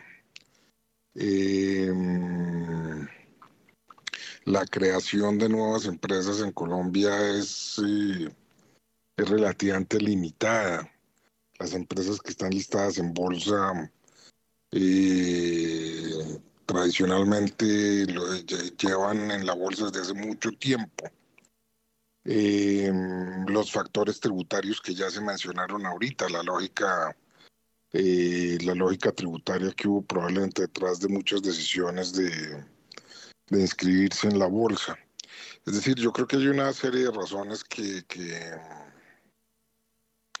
explican la, la, eh, el, el, bajo impacto en materia de financiación que el mercado de capitales tiene en Colombia. Eh, otro factor que yo creo que es importante eh, últimamente ha tenido que ver con, con la venta de empresas, ¿cierto? las empresas que fueron insignia en el desarrollo industrial colombiano, pues ahora ya no son colombianas, la gran mayoría de ellas podríamos, eh, ya se mencionó Bianca, se tiene Bavaria, por ejemplo, eh, lo que está sucediendo en este momento con las empresas del grupo empresarial antioqueño, etcétera.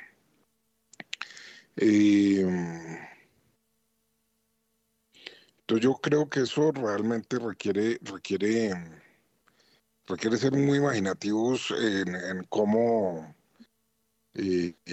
acompañar el proceso de desarrollo y crecimiento empresarial con, con nuevos mecanismos de financiación. En Colombia yo creo que hemos, que claramente hemos fracasado en ese sentido y que la, financiación empresarial en Colombia sigue basada en el crédito bancario, que no es el, vehículo ideal para, eh, para diversos tipos de, de, de, desarrollo empresarial, incluido el más básico de todos, que es el, el, el emprendimiento. Entonces, ahí tenemos una debilidad que, que limita nuestro desarrollo. Muy bien, son las 7 de la mañana y 26 minutos. A las 7 y 26 tenemos eh, eh, como que el tema internacional no nos deja, ¿no? Vámonos a un tema cripto.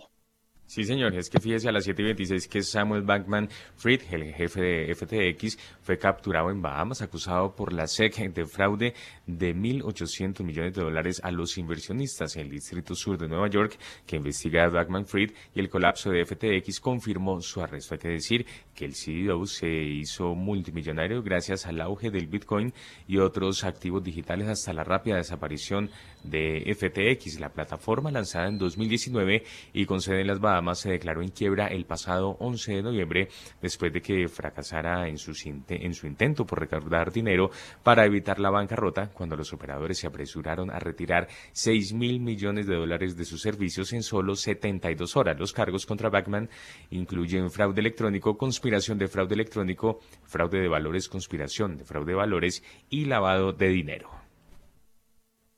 Qué miedo, ¿no, Guillermo Valencia, el tema cripto? No, pues bien hecho porque hay muchos elementos que, que lo que hizo FTX es un fraude de gran magnitud y, y hago una precisión, eso no es debido al auge de Bitcoin, eso es debido a que él creó un token que no estaba respaldado en nada, que no tenía ningún tipo de auditoría y, y convenció a institucionales y tenía un marketing tremendo y tenía gente en el regulador y fue un fraude a gran escala, fraudes como ha existido como Elizabeth Holmes en biotecnología que hasta Warren Buffett invirtió ahí. Entonces, es, eso debe ser perseguido y eso está bien porque se va a crear por fin un marco regulatorio y está muy bien que las autoridades de Bahamas y otros lugares también estén coordinadas con las de Estados Unidos. Bueno, como que este tema de este tema de digamos de apretar a personajes eh, eh, eh, hay, hay un virus vámonos para Europa. Sí, señor. Es que fíjese que fue destituida la vicepresidenta del Parlamento Europeo, Eva Kaili, acusada de aceptar sobornos de Qatar con un total de 625 votos a favor, uno en contra y dos abstenciones. Los eurodiputados del Parlamento Europeo destituyeron a la, de la vicepresidencia a la griega Eva Kaili. Sin embargo, seguirá siendo eurodiputada, ya que el Parlamento no puede quitar un escaño si no admite la propia interesada. Reiteramos entonces, fue destituida la vicepresidenta del Parlamento Europeo Europeo acusada de aceptar sobornos de Qatar. Eh, mm, la cosa A, ¿cómo ven esa cosa? Tema de sobornos y, y, que tiene que ver con, con, con Qatar. Bueno, 7 y 29, los tres pegaditos. ¿Cómo andan las tasas de interés? En primera página radio. La tasa interbancaria para hoy es de 10,99%, estable frente a la tasa vigente del lunes. Los test con vencimiento en julio de 2024 bajaron 4 puntos básicos a 12,16%.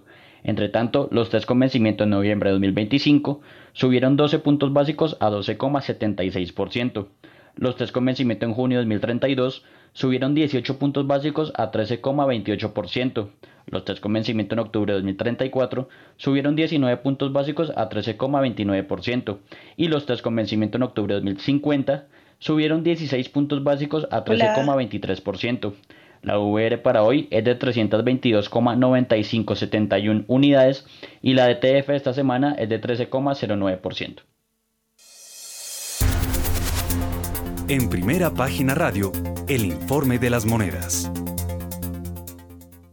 La tasa representativa del mercado para hoy martes 13 de diciembre es de 4.836 pesos con 24 centavos, un aumento de 0,42%, 20 pesos con 25 centavos en comparación a la cotización del lunes. El dólar en el spot tuvo un aumento de 0,85%, 41 pesos hasta los 4.850 pesos. Entre tanto, el next day tuvo una reducción de 0,09% frente al cierre en el spot, alcanzando los 4.845 pesos con 50 centavos. Con este comportamiento, la devaluación año corrido alcanzó el 21,48%, está subiendo 0,51 puntos porcentuales y la devaluación en los últimos 12 meses llegó a 24,40%, subiendo 1,11 puntos porcentuales. Los precios de los commodities en primera página radio. 7 de la mañana y 31 minutos, el petróleo de referencia Brent llega a 78 dólares con 55 centavos el barril, pierde 0,72%, mientras que el WTI llega a los 73 dólares con 46 centavos el barril, se recupera en este momento 0,4%. La onza de oro sube 0,33%, llega a 1.798 dólares, mientras que la plata se cotiza en 23 dólares con 59 centavos, se recupera 0,82%. Por su parte, la libra de azúcar se cotiza sobre los 19 centavos de dólar, eh, sube 0,05%, mientras que la libra de café a esta hora se mueve, eh, sí, de café se mueve sobre un dólar con 67 centavos, se recupera 0,18%. Muy bien, 7 de la mañana y 32 minutos. Eh, todavía sigue Arnoldo Casas, ¿no? Acá estoy todavía, Héctor. Bueno, antes de que se me desconecte, bueno, ¿cómo está viendo el comportamiento del dólar y el comportamiento de las tasas de, interés de la renta fija de los TES? Y pues ya mirando uno que el precio del petróleo se ha ido apachurrando lentamente, se está apachurrando. ¿Cómo está viendo todo este ajedrez y hacia dónde puede terminar el año y comenzar el 2023? Bueno, pues la terminada del año no va a estar muy, muy difícil. Yo no, yo no creo que vayamos a, tener una, una, volatilidad muy grande en los próximos días. ¿Qué sí pasa? Que, que a la coyuntura local, porque es que eh, habla, todo, se, se interrelaciona una cosa con la otra. Entonces, em, empezando por el dólar, esta semana tenemos eh, noticias que, eh, desde el lado de la economía norteamericana, que aunque son bien conocidas, bien sabidas y mucho se ha hablado del tema, cuando se confirmen, pues va a, terminar generando unas emociones y unos movimientos en los precios.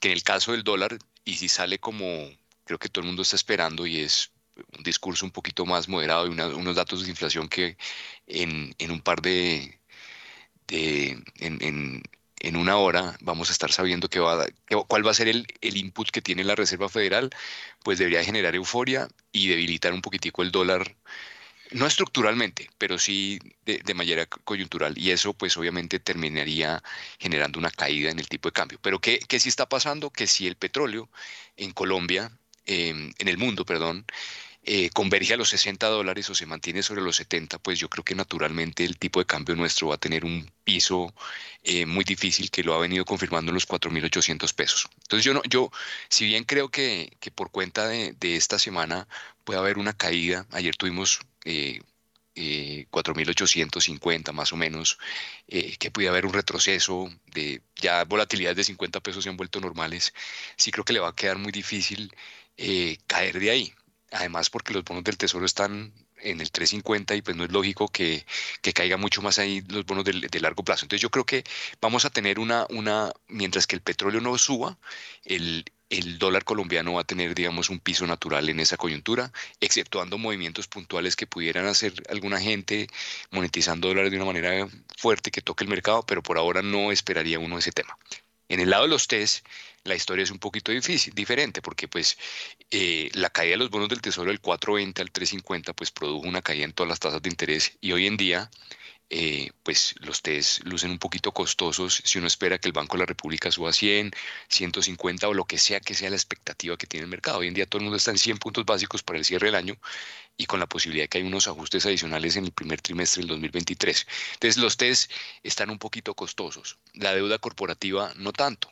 Eh, los spreads son de más de 500 puntos básicos en algunas referencias. Entonces yo creo que si, si aquí hay, al final con toda esta euforia, eh, no, debería, no debería haber euforia sobre el mercado de deuda pública. Eventualmente cuando tengamos la reunión del Banco de la República, pues debería haber una corrección sobre todo en las tasas de más corto plazo, al alza, por supuesto. La deuda corporativa ya con suficiente spread y no debería golpearse en esta coyuntura, pero pues vamos a ver cómo reacciona el mercado porque el tema local es de liquidez. ¿No? De liquidez. Bueno, y que... perdón. Arnoldo, y en ese pulso entre inflación y, y crecimiento, o más bien desaceleración, eh, o sea, preocupación por desaceleración más bien, ¿quién va a ganar el pulso? O sea, ¿será que el Banco de la República sí tiene en el radar lo que está planteando eh, eh, Daniel Castellanos? Yo creo que el banco está comprometido con la inflación. Yo, de, las reuniones que uno tiene, de, las conversaciones que uno tiene, yo creo que eh, el tema de, la desaceleración es algo que les inquieta, pero me parece a mí, por lo que yo he intuido, em, que hay, una, hay un compromiso mucho más grande con la estabilidad de los precios.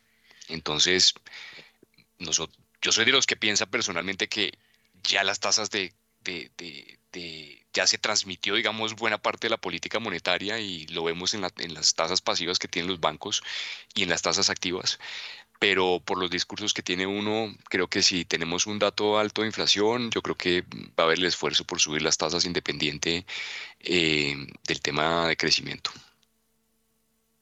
Bueno, yo sigo viendo mucha inercia eh, de, consumismo. Vamos a ver eso hasta cuánto, hasta cuándo va a durar. A ver, Guillermo Valencia, su visión macroeconómica con esto. ¿Quién gana el pulso pensando en, en el Banco de la República?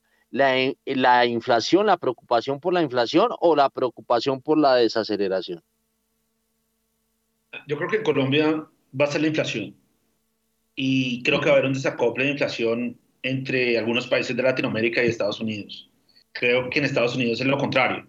Es la preocupación después va a ser el desempleo y que es el dato que aún ha estado muy bueno, pero cuando se empieza a ver esos datos de desempleo, pues la Fed se va a preocupar mucho más por desempleo que por inflación. Y en un escenario de recesión en Estados Unidos, pues no es que sea muy positivo para las monedas locales de Latinoamérica. Luego también hay otro factor que puede seguir empujando la inflación, que es que las devaluaciones continúen. El, el, trade que citaba Arnoldo o el, escenario, cuando uno ve que el escenario positivo es 4.800 y tantos factores macro que pueden empujar eh, por encima de 5.000, más factores internos, pues, pues no se ve muy optimista la moneda, ¿no? A ver, Camilo Ramírez, usted que asesora a tanta empresa, eh, las empresas que, con qué están jugando, con un apretón, un mayor apretón monetario por el tema inflacionario, o será que eh, ve venir una un aflojamiento pues de, de la en materia monetaria, en materia de tasas de interés? Pues Héctor, yo creo que todo el mundo está pensando en subir precios para el 2023 porque el efecto inflacionario del 2022 pues se va a reflejar ese año entrante en esos incrementos de precios que normalmente se hacen a comienzo de año. Y, y, evidentemente el tema de tasas, nadie está pensando que vayan a bajar al corto plazo y por eso creo que hay muchísimos proyectos que dependen del financiamiento que están en este momento suspendidos esperando a que haya pues un, un aterrizaje suave el tema de tasas a nivel global y pues que efectivamente en Colombia si se la inflación se produzca. Pero, pero creo que nadie está aspirando a que haya un escenario eh, en mejores condiciones que el que hemos vivido durante este año. Bueno, a ver, Daniel Castellanos, cierre el círculo. Usted fue el que planteó el tema. ¿Usted cree que el Banco de la República va a, va a privilegiar el tema del, del, eh, de la desaceleración o de su preocupación por la desaceleración? Eh, a ver, yo, yo creo que de acuerdo con los comentarios que acabo de ir, me hace falta hacer algunas precisiones. yo, yo creo que es correcto que en el corto plazo y esperar que la, que la preocupación siga estando más en el tema inflacionario que en el tema de crecimiento. De otra parte, también creo que en el corto plazo no es, es razonable esperar reducciones de las tasas de interés. Lo que sí creo es que el ciclo alcista de las tasas de interés ya está llegando a su fin, por no decir que ya llegó a su fin. Es bastante difícil imaginarse eh, aumentos adicionales de las tasas de interés. Entonces, si esos llegan a ocurrir, ya van a ser moderados y ese, ese ciclo alcista de las tasas de interés yo creo que ya, ya está llegando a su fin, si no ha llegado a su fin. Eso es lo que yo tendría que, que aclarar, porque lo que es cierto es que aunque las expectativas de inflación para el próximo año son bastante optimistas y que hay una eh, digamos, eh, hay una caída fuerte de la inflación para el próximo año. la verdad es que en el corto plazo la, la, la inercia inflacionaria va a ser, va a ser, creo yo, importante. Sobre todo teniendo en cuenta los efectos del aumento del salario mínimo que, que pues que va a ser un incremento del salario mínimo récord en los últimos años en Colombia. Entonces, eh, esperar que haya reducciones de, la, de las tasas de interés en el corto plazo, yo creo que es difícil. Entonces, yo creo que la forma razonable de incorporar los comentarios que han hecho mis colegas es simplemente decir que, que ciclos alcistas adicionales fuertes de las tasas de interés son difíciles de, prever.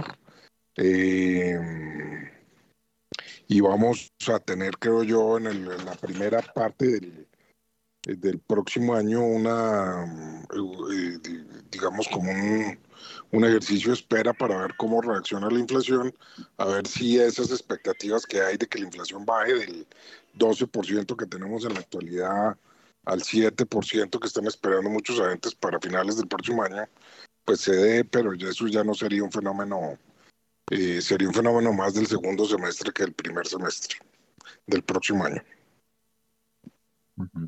Muy bien, son las 7 de la mañana y 42 minutos y yo voy a pegar un timonazo enorme al programa de hoy porque quiero eh, hablar con una persona eh, que ha sido protagonista en los últimos tiempos y eh, la mujer cada vez cobra más relevancia, cada vez es más protagonista de todo.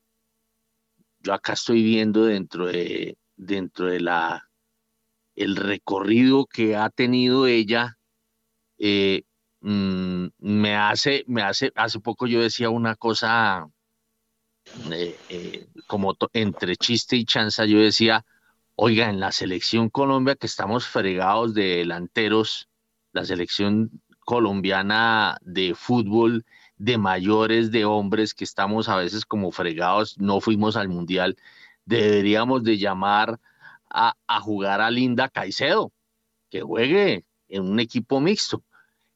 Yo acá estoy viendo que nuestra invitada corrió en un equipo 100% femenino las 24 horas de Le Mans. Bueno, está con nosotros Tatiana Calderón. Tatiana, muy buenos días. Muy buenos días y muchas gracias por la invitación al programa. Un gusto saludarlos. Bueno, eh, el tema es esa, esa manera como usted se ha venido abriendo paso en el tema de eh, la corrida de, carros. Eh, usted ha sido Fórmula 2, ha estado en la Super Fórmula japonesa, Le Mans. Bueno, ¿usted cómo eh, percibe em, esa evolución femenina en el mundo de las carreras de carros? Sí, lo que tú, lo que tú decías ahorita eh, hace poquito de, la selección colombiana, y es que pues precisamente pues como el, automovilismo es de casi de los únicos deportes donde eh, pues podemos competir en la misma categoría con hombres. O sea, yo en, en mi carrera de, digo, ya casi 20 años que llevo en esto, em, He sido casi que la, única mujer compitiendo en, todos los campeonatos. Soy la primera mujer en competir en la Fórmula 2, en la Super Fórmula japonesa. Eh, como tú bien decías, hicimos las 24 horas de Le Mans y era la primera vez en la historia de, la categoría en la que estábamos que había un, equipo, pues porque en 24 horas nos toca hacer relevos de, tres mujeres que, terminamos en, en, en los 10 primeros.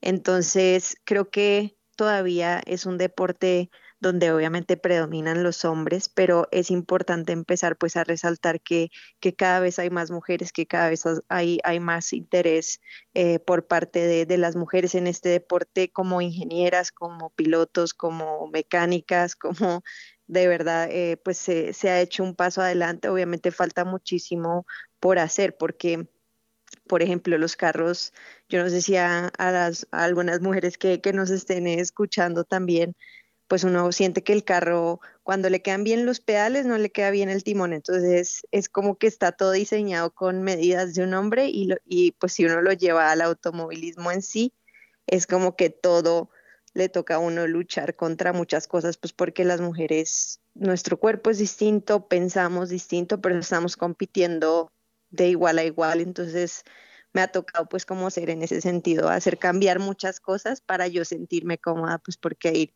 a 300 kilómetros por hora uno, uno tiene que, estar bien cómodo para, para ir al límite.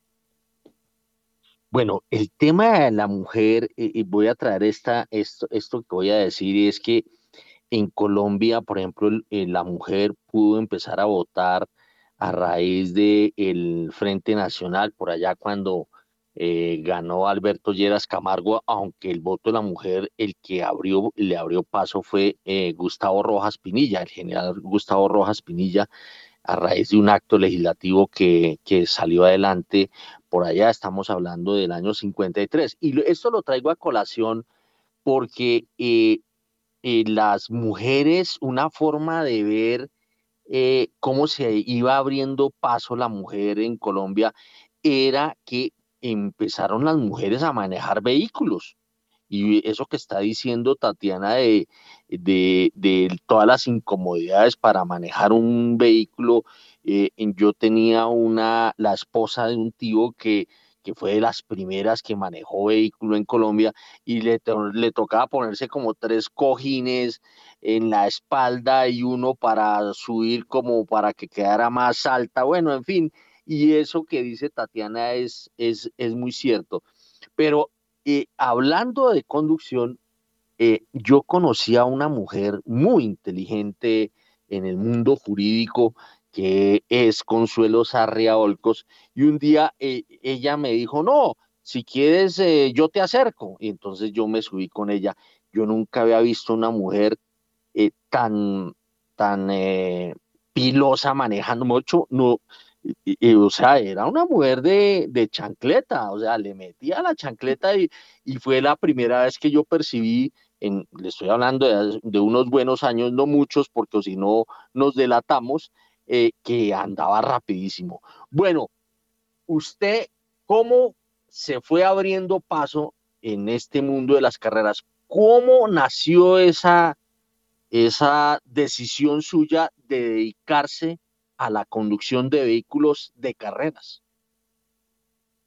Oh, pues para mí nació todo como, como muy natural. La verdad es que nadie en mi familia ha corrido, pero un día mi hermana Paula, me, que es como siete años mayor que yo y es hoy en día mi manager, me llevó a una pista de alquiler de karts que había cerca de nuestra casa aquí en Bogotá y compramos un turno de cinco minutos y yo me enamoré de, la velocidad, de la adrenalina, entonces íbamos ahí pues después del colegio a, a, echarnos nuestra, nuestra carrerita de karts. Y, era justo cuando pues Juan Pablo Montoya estaba llegando a, Fórmula 1, entonces como que pues uno se levantaba a ver las carreras a la hora que fuera y, y empezó pues como esa esa fiebre de, automovilismo que creo que salimos varios pilotos de, de ese boom Montoya y, y, fuimos pues era todo era ensayo y error no había eso ninguna ninguna niña más que, que nosotras dos en ese entonces y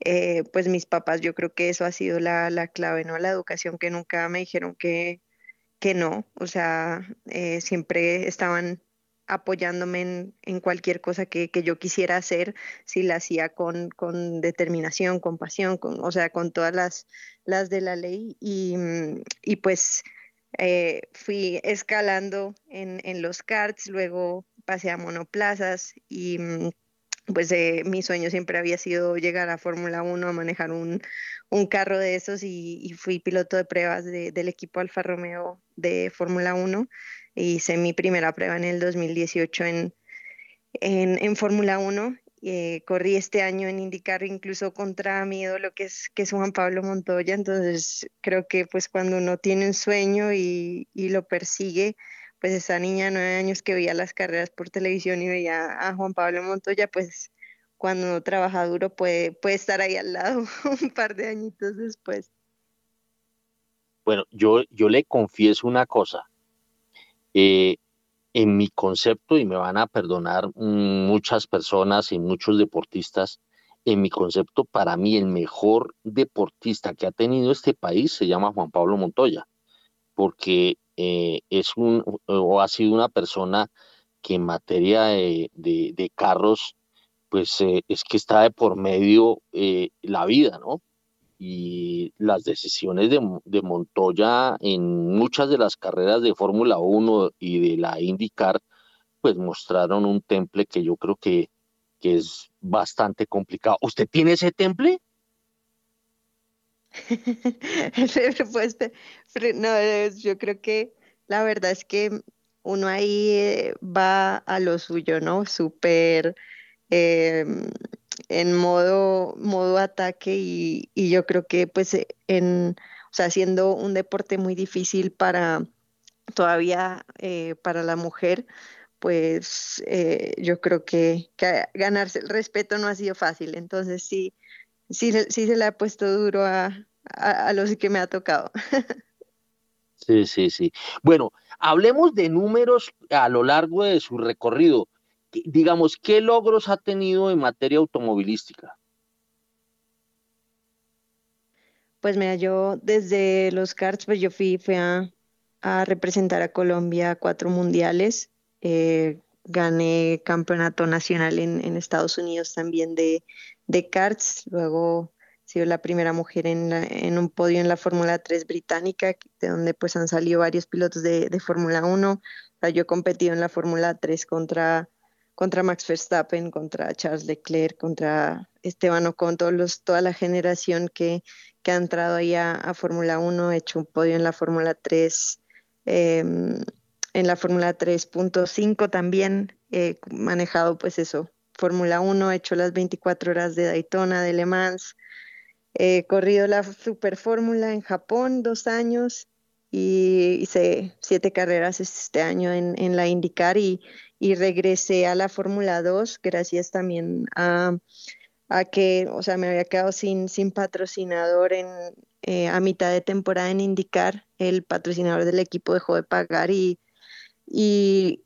de, pues se me alinearon todos los, los planetas y, y eh, Carol G Em, decidió ayudarme para, para, seguir corriendo esta temporada porque pues me iba a quedar sin, sin nada y conseguimos una, una oportunidad de correr cuatro carreras en la, en la Fórmula 2 este año gracias al apoyo de, de, la bichota. Entonces, eso ha sido lo que, en lo que he andado en los, los últimos años.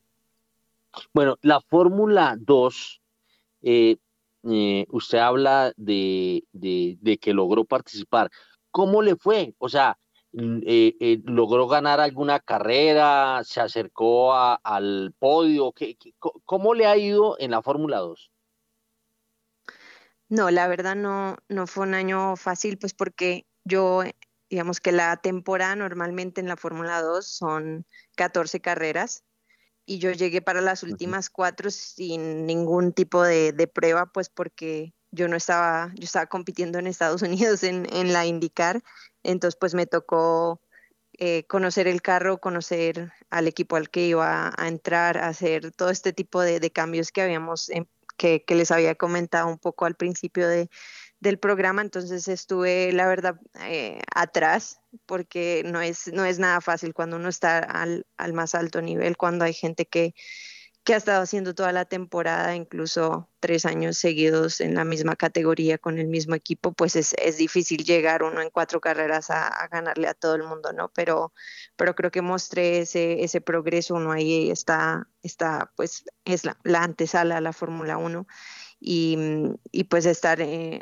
estaba como en, en buscando por el, el puesto 15, 16 por ahí, entonces pues no es lo mejor en cuanto a, resultados, obviamente, pero el nivel es, es muy alto y, y, pues la oportunidad de, de, seguir compitiendo y de seguir mostrando pues que, que las mujeres podemos seguir avanzando en, en el automovilismo al, al, más alto nivel. Yo creo que es, a veces no solo se, se mide con, con, trofeos, pues las, las victorias, sino el hecho de, de uno estar ahí con, con las oportunidades que le dan eh, y con, con, lo que tiene de, presupuesto, pues sacar el máximo provecho, porque pues es un deporte donde es, es, bastante frustrante en cierta, en cierta manera, porque uno pues depende mucho de, del carro que le den, del equipo, o sea, uno puede ser un, un gran piloto, pero no tener eh, la oportunidad de mostrar todo, todo esto y, y pues es, es, un deporte complejo en ese sentido también. Usted me dijo que estuvo eh, compitiendo con Verstappen, que ahora es figura de la Fórmula 1. ¿Usted le ganó o no? Sí, por ahí en YouTube hay un video yo pasándolo en una carrera de Fórmula 3, pero no, uno, uno sabía que, que Max Verstappen, la verdad es, es, es muy bueno. O sea, uno desde él hizo un año en Fórmula 3 y luego subió directamente a la Fórmula 1, que hace muchísimos años no se daba como un fenómeno así, y pues uno lo puede ver, ¿no? Él, eh, la verdad, sí, sí tenía algo especial, entonces es un privilegio haber podido competir contra, contra alguien así, pues eh, de, de tú a tú en, en algunas ocasiones. Bueno, de mujeres, hablando de mujeres, ¿cuál puede ser eh, el, digamos, eh, cuál es el norte suyo en materia de mujeres? O sea, ¿quién ha tenido antecedentes en materia de, de, de, de competiciones de, en la Fórmula 1, en la Fórmula 2, en la Indy? ¿Cuál es la mujer más destacada? Pues mira, hace más de 45 años no hay una mujer en Fórmula 1, que pues eran otros tiempos. Yo diría que, que la, pues una, una, gran referencia era en, en, Estados Unidos, en indicar Danica Patrick, que logró hacer muy, muy buenas carreras, pero pues en Fórmula 2 yo soy la primera mujer en la historia en competir en, en esa categoría. En la Super Fórmula tampoco ha habido ninguna otra mujer, yo he sido la, la primera. Y, y, pues en indicar precisamente yo creo que es donde ha habido más, como que el ambiente americano eh, ha abierto más las puertas a las mujeres en, este deporte, entonces han pasado más por ahí y yo creo que la más, la más exitosa ha sido pues eh, Danica Patrick, que estuvo casi 10 años compitiendo en, en indicar y logró una victoria en un óvalo. Entonces ella sería como, como esa referencia, pero desafortunadamente pues en, en las altas categorías de, del automovilismo todavía nos falta que, se nos, que nos abran más un poquito las puertas y, y estén como más abiertos o receptivos a, hacer ciertos cambios para que nosotras pues podamos, podamos mostrar ese potencial. Yo hablando de trabajo, eh, en el trabajo a mí me gusta a veces ponerle eh, ciertas eh, tareas a las mujeres porque son muy buenas operativas, porque son rigurosas, siguen procedimientos, todo ese cuento. En, en la conducción, ¿qué, ¿qué hace, qué puede hacer diferente una mujer de un hombre? Digamos, ¿qué ventajas puede tener y qué desventajas puede tener pensando en que, eh, eh, como usted muy bien nos lo ha dicho, es un deporte en donde la mujer compite codo a codo con el hombre? Sí, yo, yo obviamente he, he, um, he buscado muchos eh, estudios, he tratado de comprobar ciertas cosas, ¿no? Pues como porque uno tiene sus ventajas y sus desventajas, como, como bien, bien lo dices, por la forma o la diferencia en la que tenemos de, de, de ver las cosas, de, de pensar y, y de sentir. Entonces, como mujeres creo que somos pues o, o, ese es mi caso, ¿no? Soy, soy bastante sensible, entonces el, eh, digamos que el carro, como uno tiene que ir desarrollando el carro para como uno tiene el estilo de, de su manejo, pues los ingenieros les, les gusta mucho como uno les da la información de lo que está haciendo el carro para mejorarlo.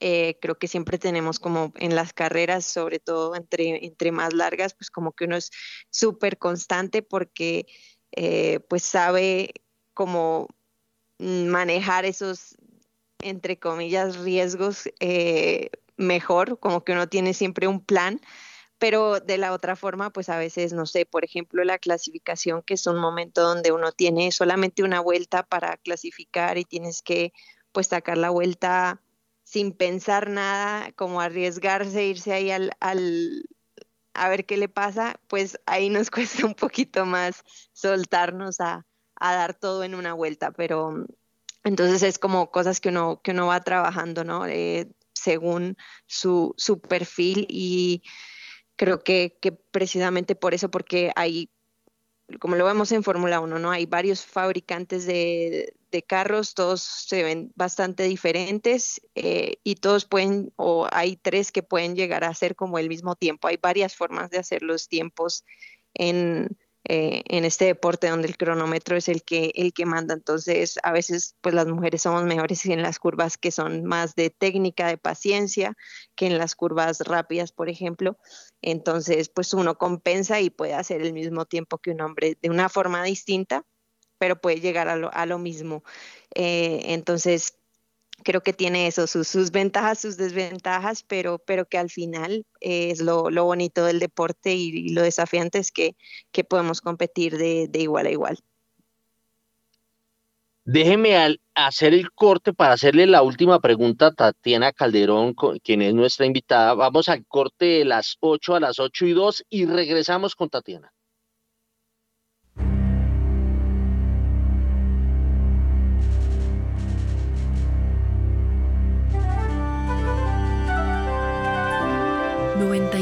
91.9 Javeriana Estéreo, Bogotá. HJKZ. 45 años. Sin fronteras.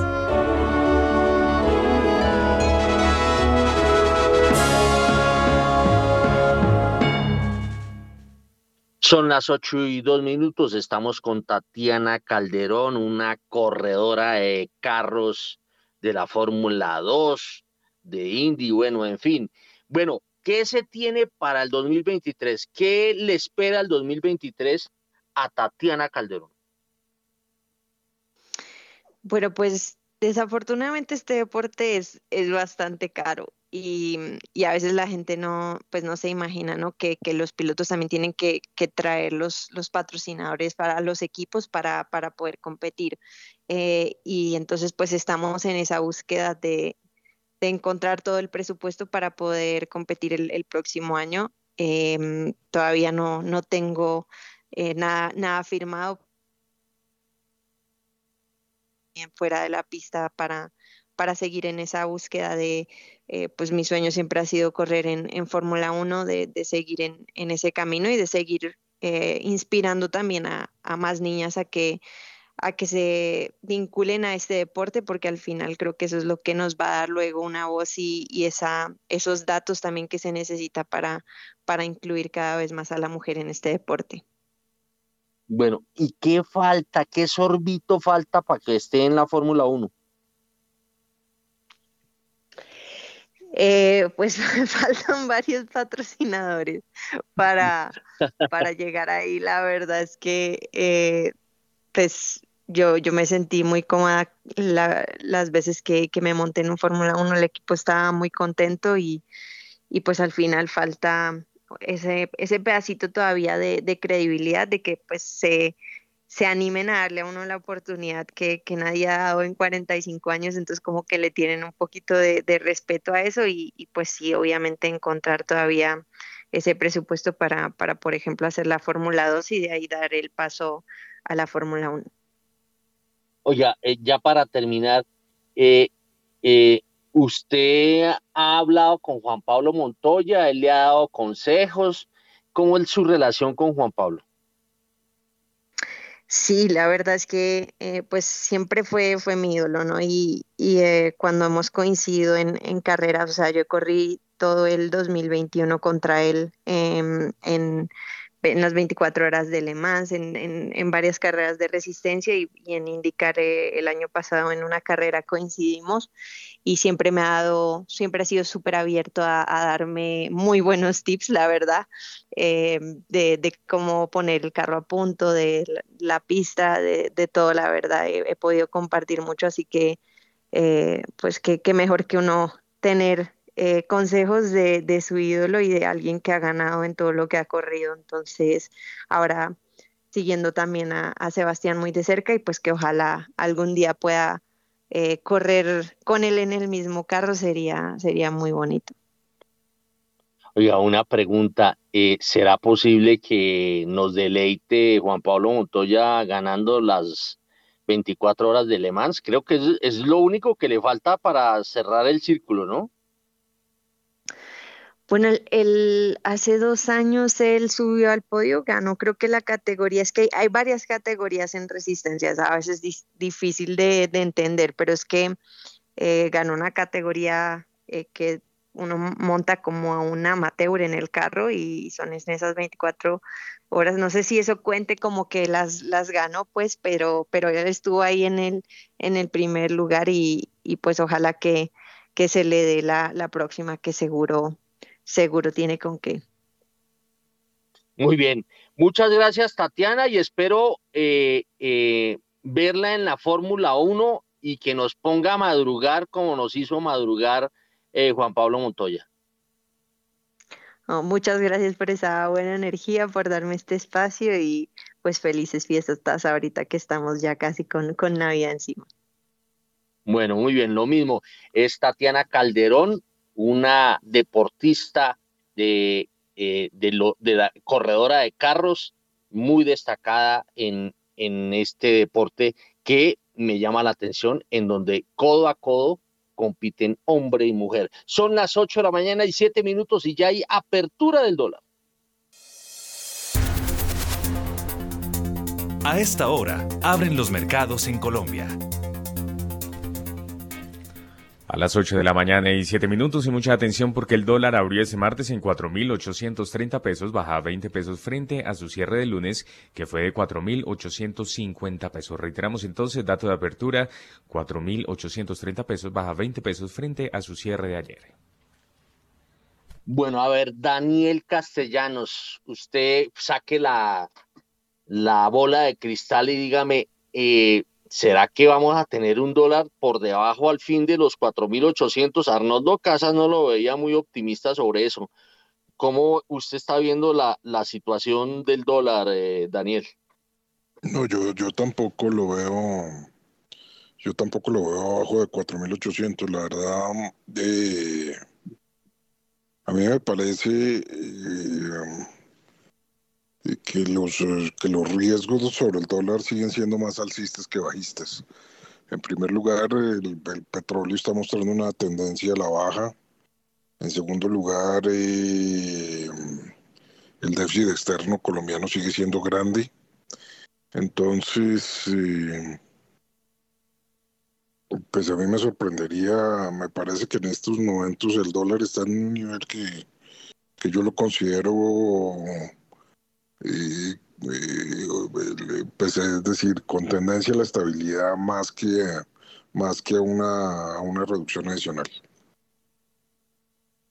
Muy bien, son las 8 de la mañana y 9 minutos. Ya ahorita vamos a regresar con usted, Daniel, porque este martes por la tarde se sancionará la reforma tributaria. A ver, vámonos con eh, Daniel Támara y el informe sobre la sanción de la ley de reforma tributaria.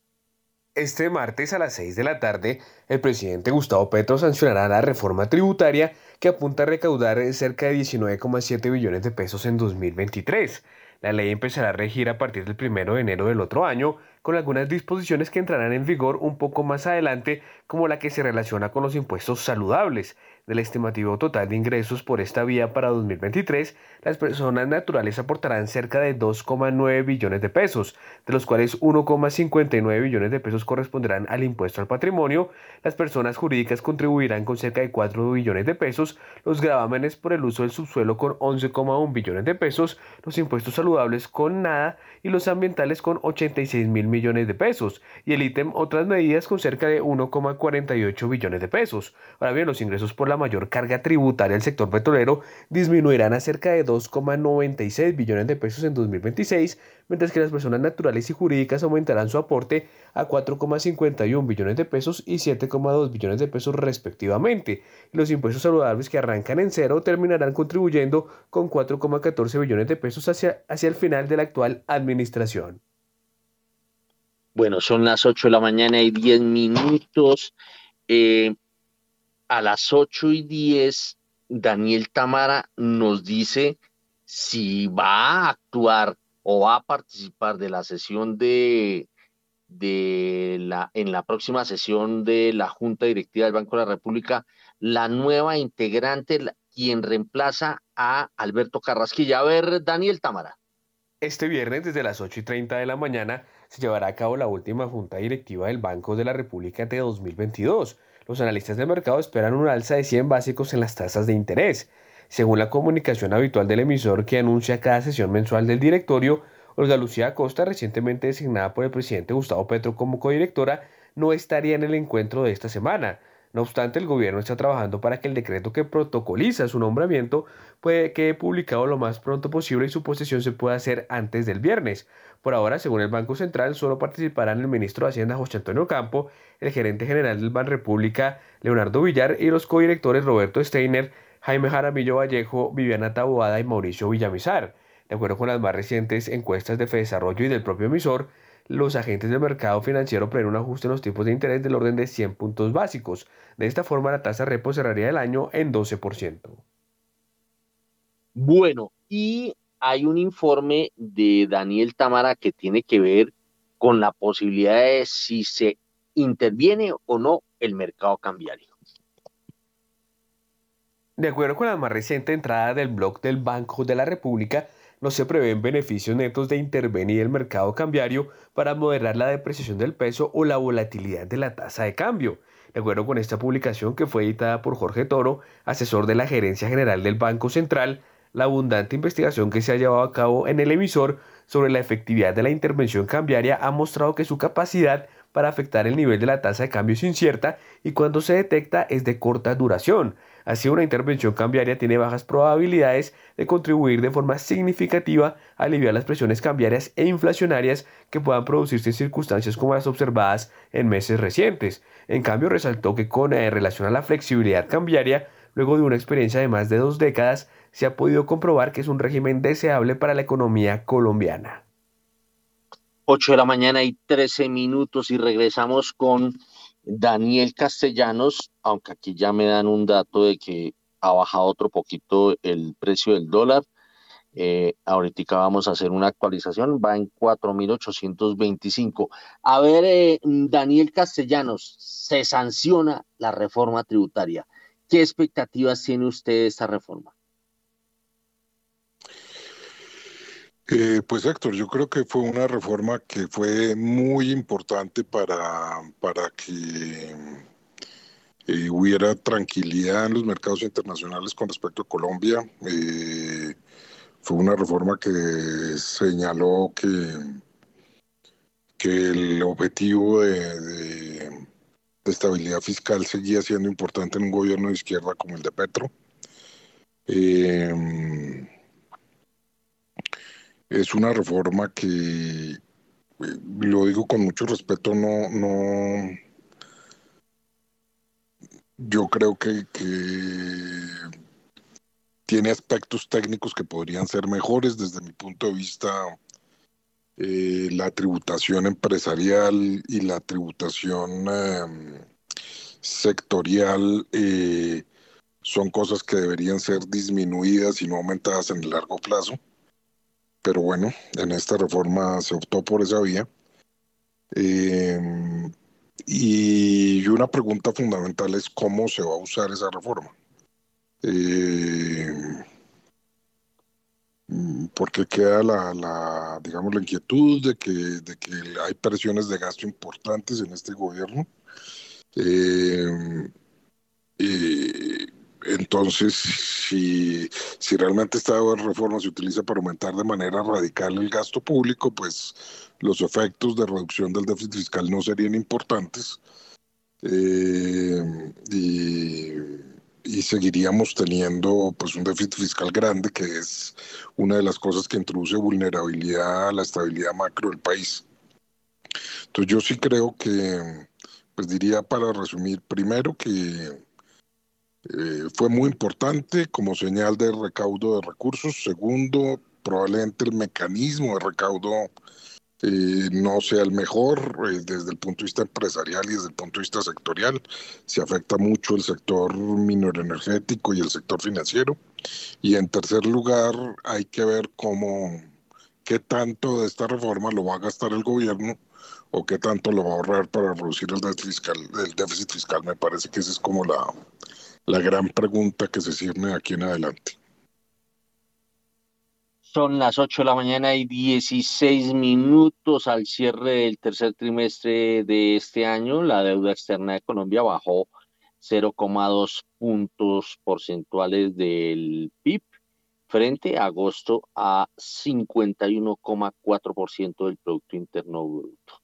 A noviembre de este año, las reservas internacionales de Colombia cayeron 2,72% frente a diciembre de 2021 a 56 mil 991 millones de dólares.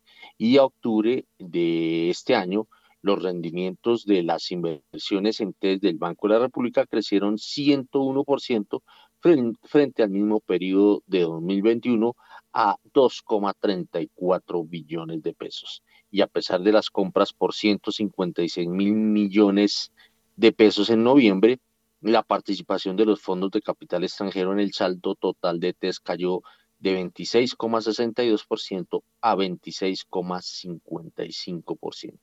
Vámonos con el paquetaco minero energético. Eh, vamos con Daniela Tobón eh, con relación a em, la ex viceministra de Relaciones Políticas.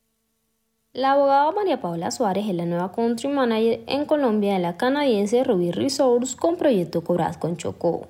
Suárez se desempeñó como viceministra de Relaciones Políticas y en varios cargos gubernamentales. Además, lideró procesos nacionales como la agenda legislativa de 2019 a 2022 y las elecciones tanto al Congreso como a la presidencia. Su trabajo en el sector público también incluyó la promoción y desarrollo de estrategias de relacionamiento con diferentes grupos gubernamentales, gremiales y comunitarios. Hay que recordar que la canadiense adquirió Cobrasco en 2013 con la intención de explorarlo y desarrollarlo como un depósito de cobre de clase mundial. Muy bien, 8 de la mañana y 18 minutos. Más información hasta ahora que tiene que ver con la Agencia Nacional de Minería, Daniela. La Agencia Nacional de Minería y la Sociedad de Activos Especiales firmaron un memorando de entendimiento. De acuerdo con Luis Álvaro Pardo, presidente de la Agencia Nacional de Minería, a través de este memorando lo que se busca es que esas sociedades que tengan como fin adelantar actividades mineras y que hayan sido objeto de extinción de dominio en ocasión de actividades ilícitas y al margen de la ley, sean reenfocadas por entidades técnicas del gobierno nacional hacia la generación de valor y las condiciones económicas en busca de propender porque los frutos de las mismas sirvan para salvaguardar los intereses y las necesidades de los colombianos. Gracias, Daniela. 8 de la mañana y 19 minutos. Y así llegamos al final de esta emisión. A ustedes muchas gracias por haber estado con nosotros. A Arnoldo Casas, Camilo Ramírez, Guillermo Valencia, Daniel Castellanos y Tatiana Calderón. Y los invitamos a que continúen en Javerian Estéreo porque ya llega Mañanas Sin Fronteras. Que tengan todos ustedes un feliz martes.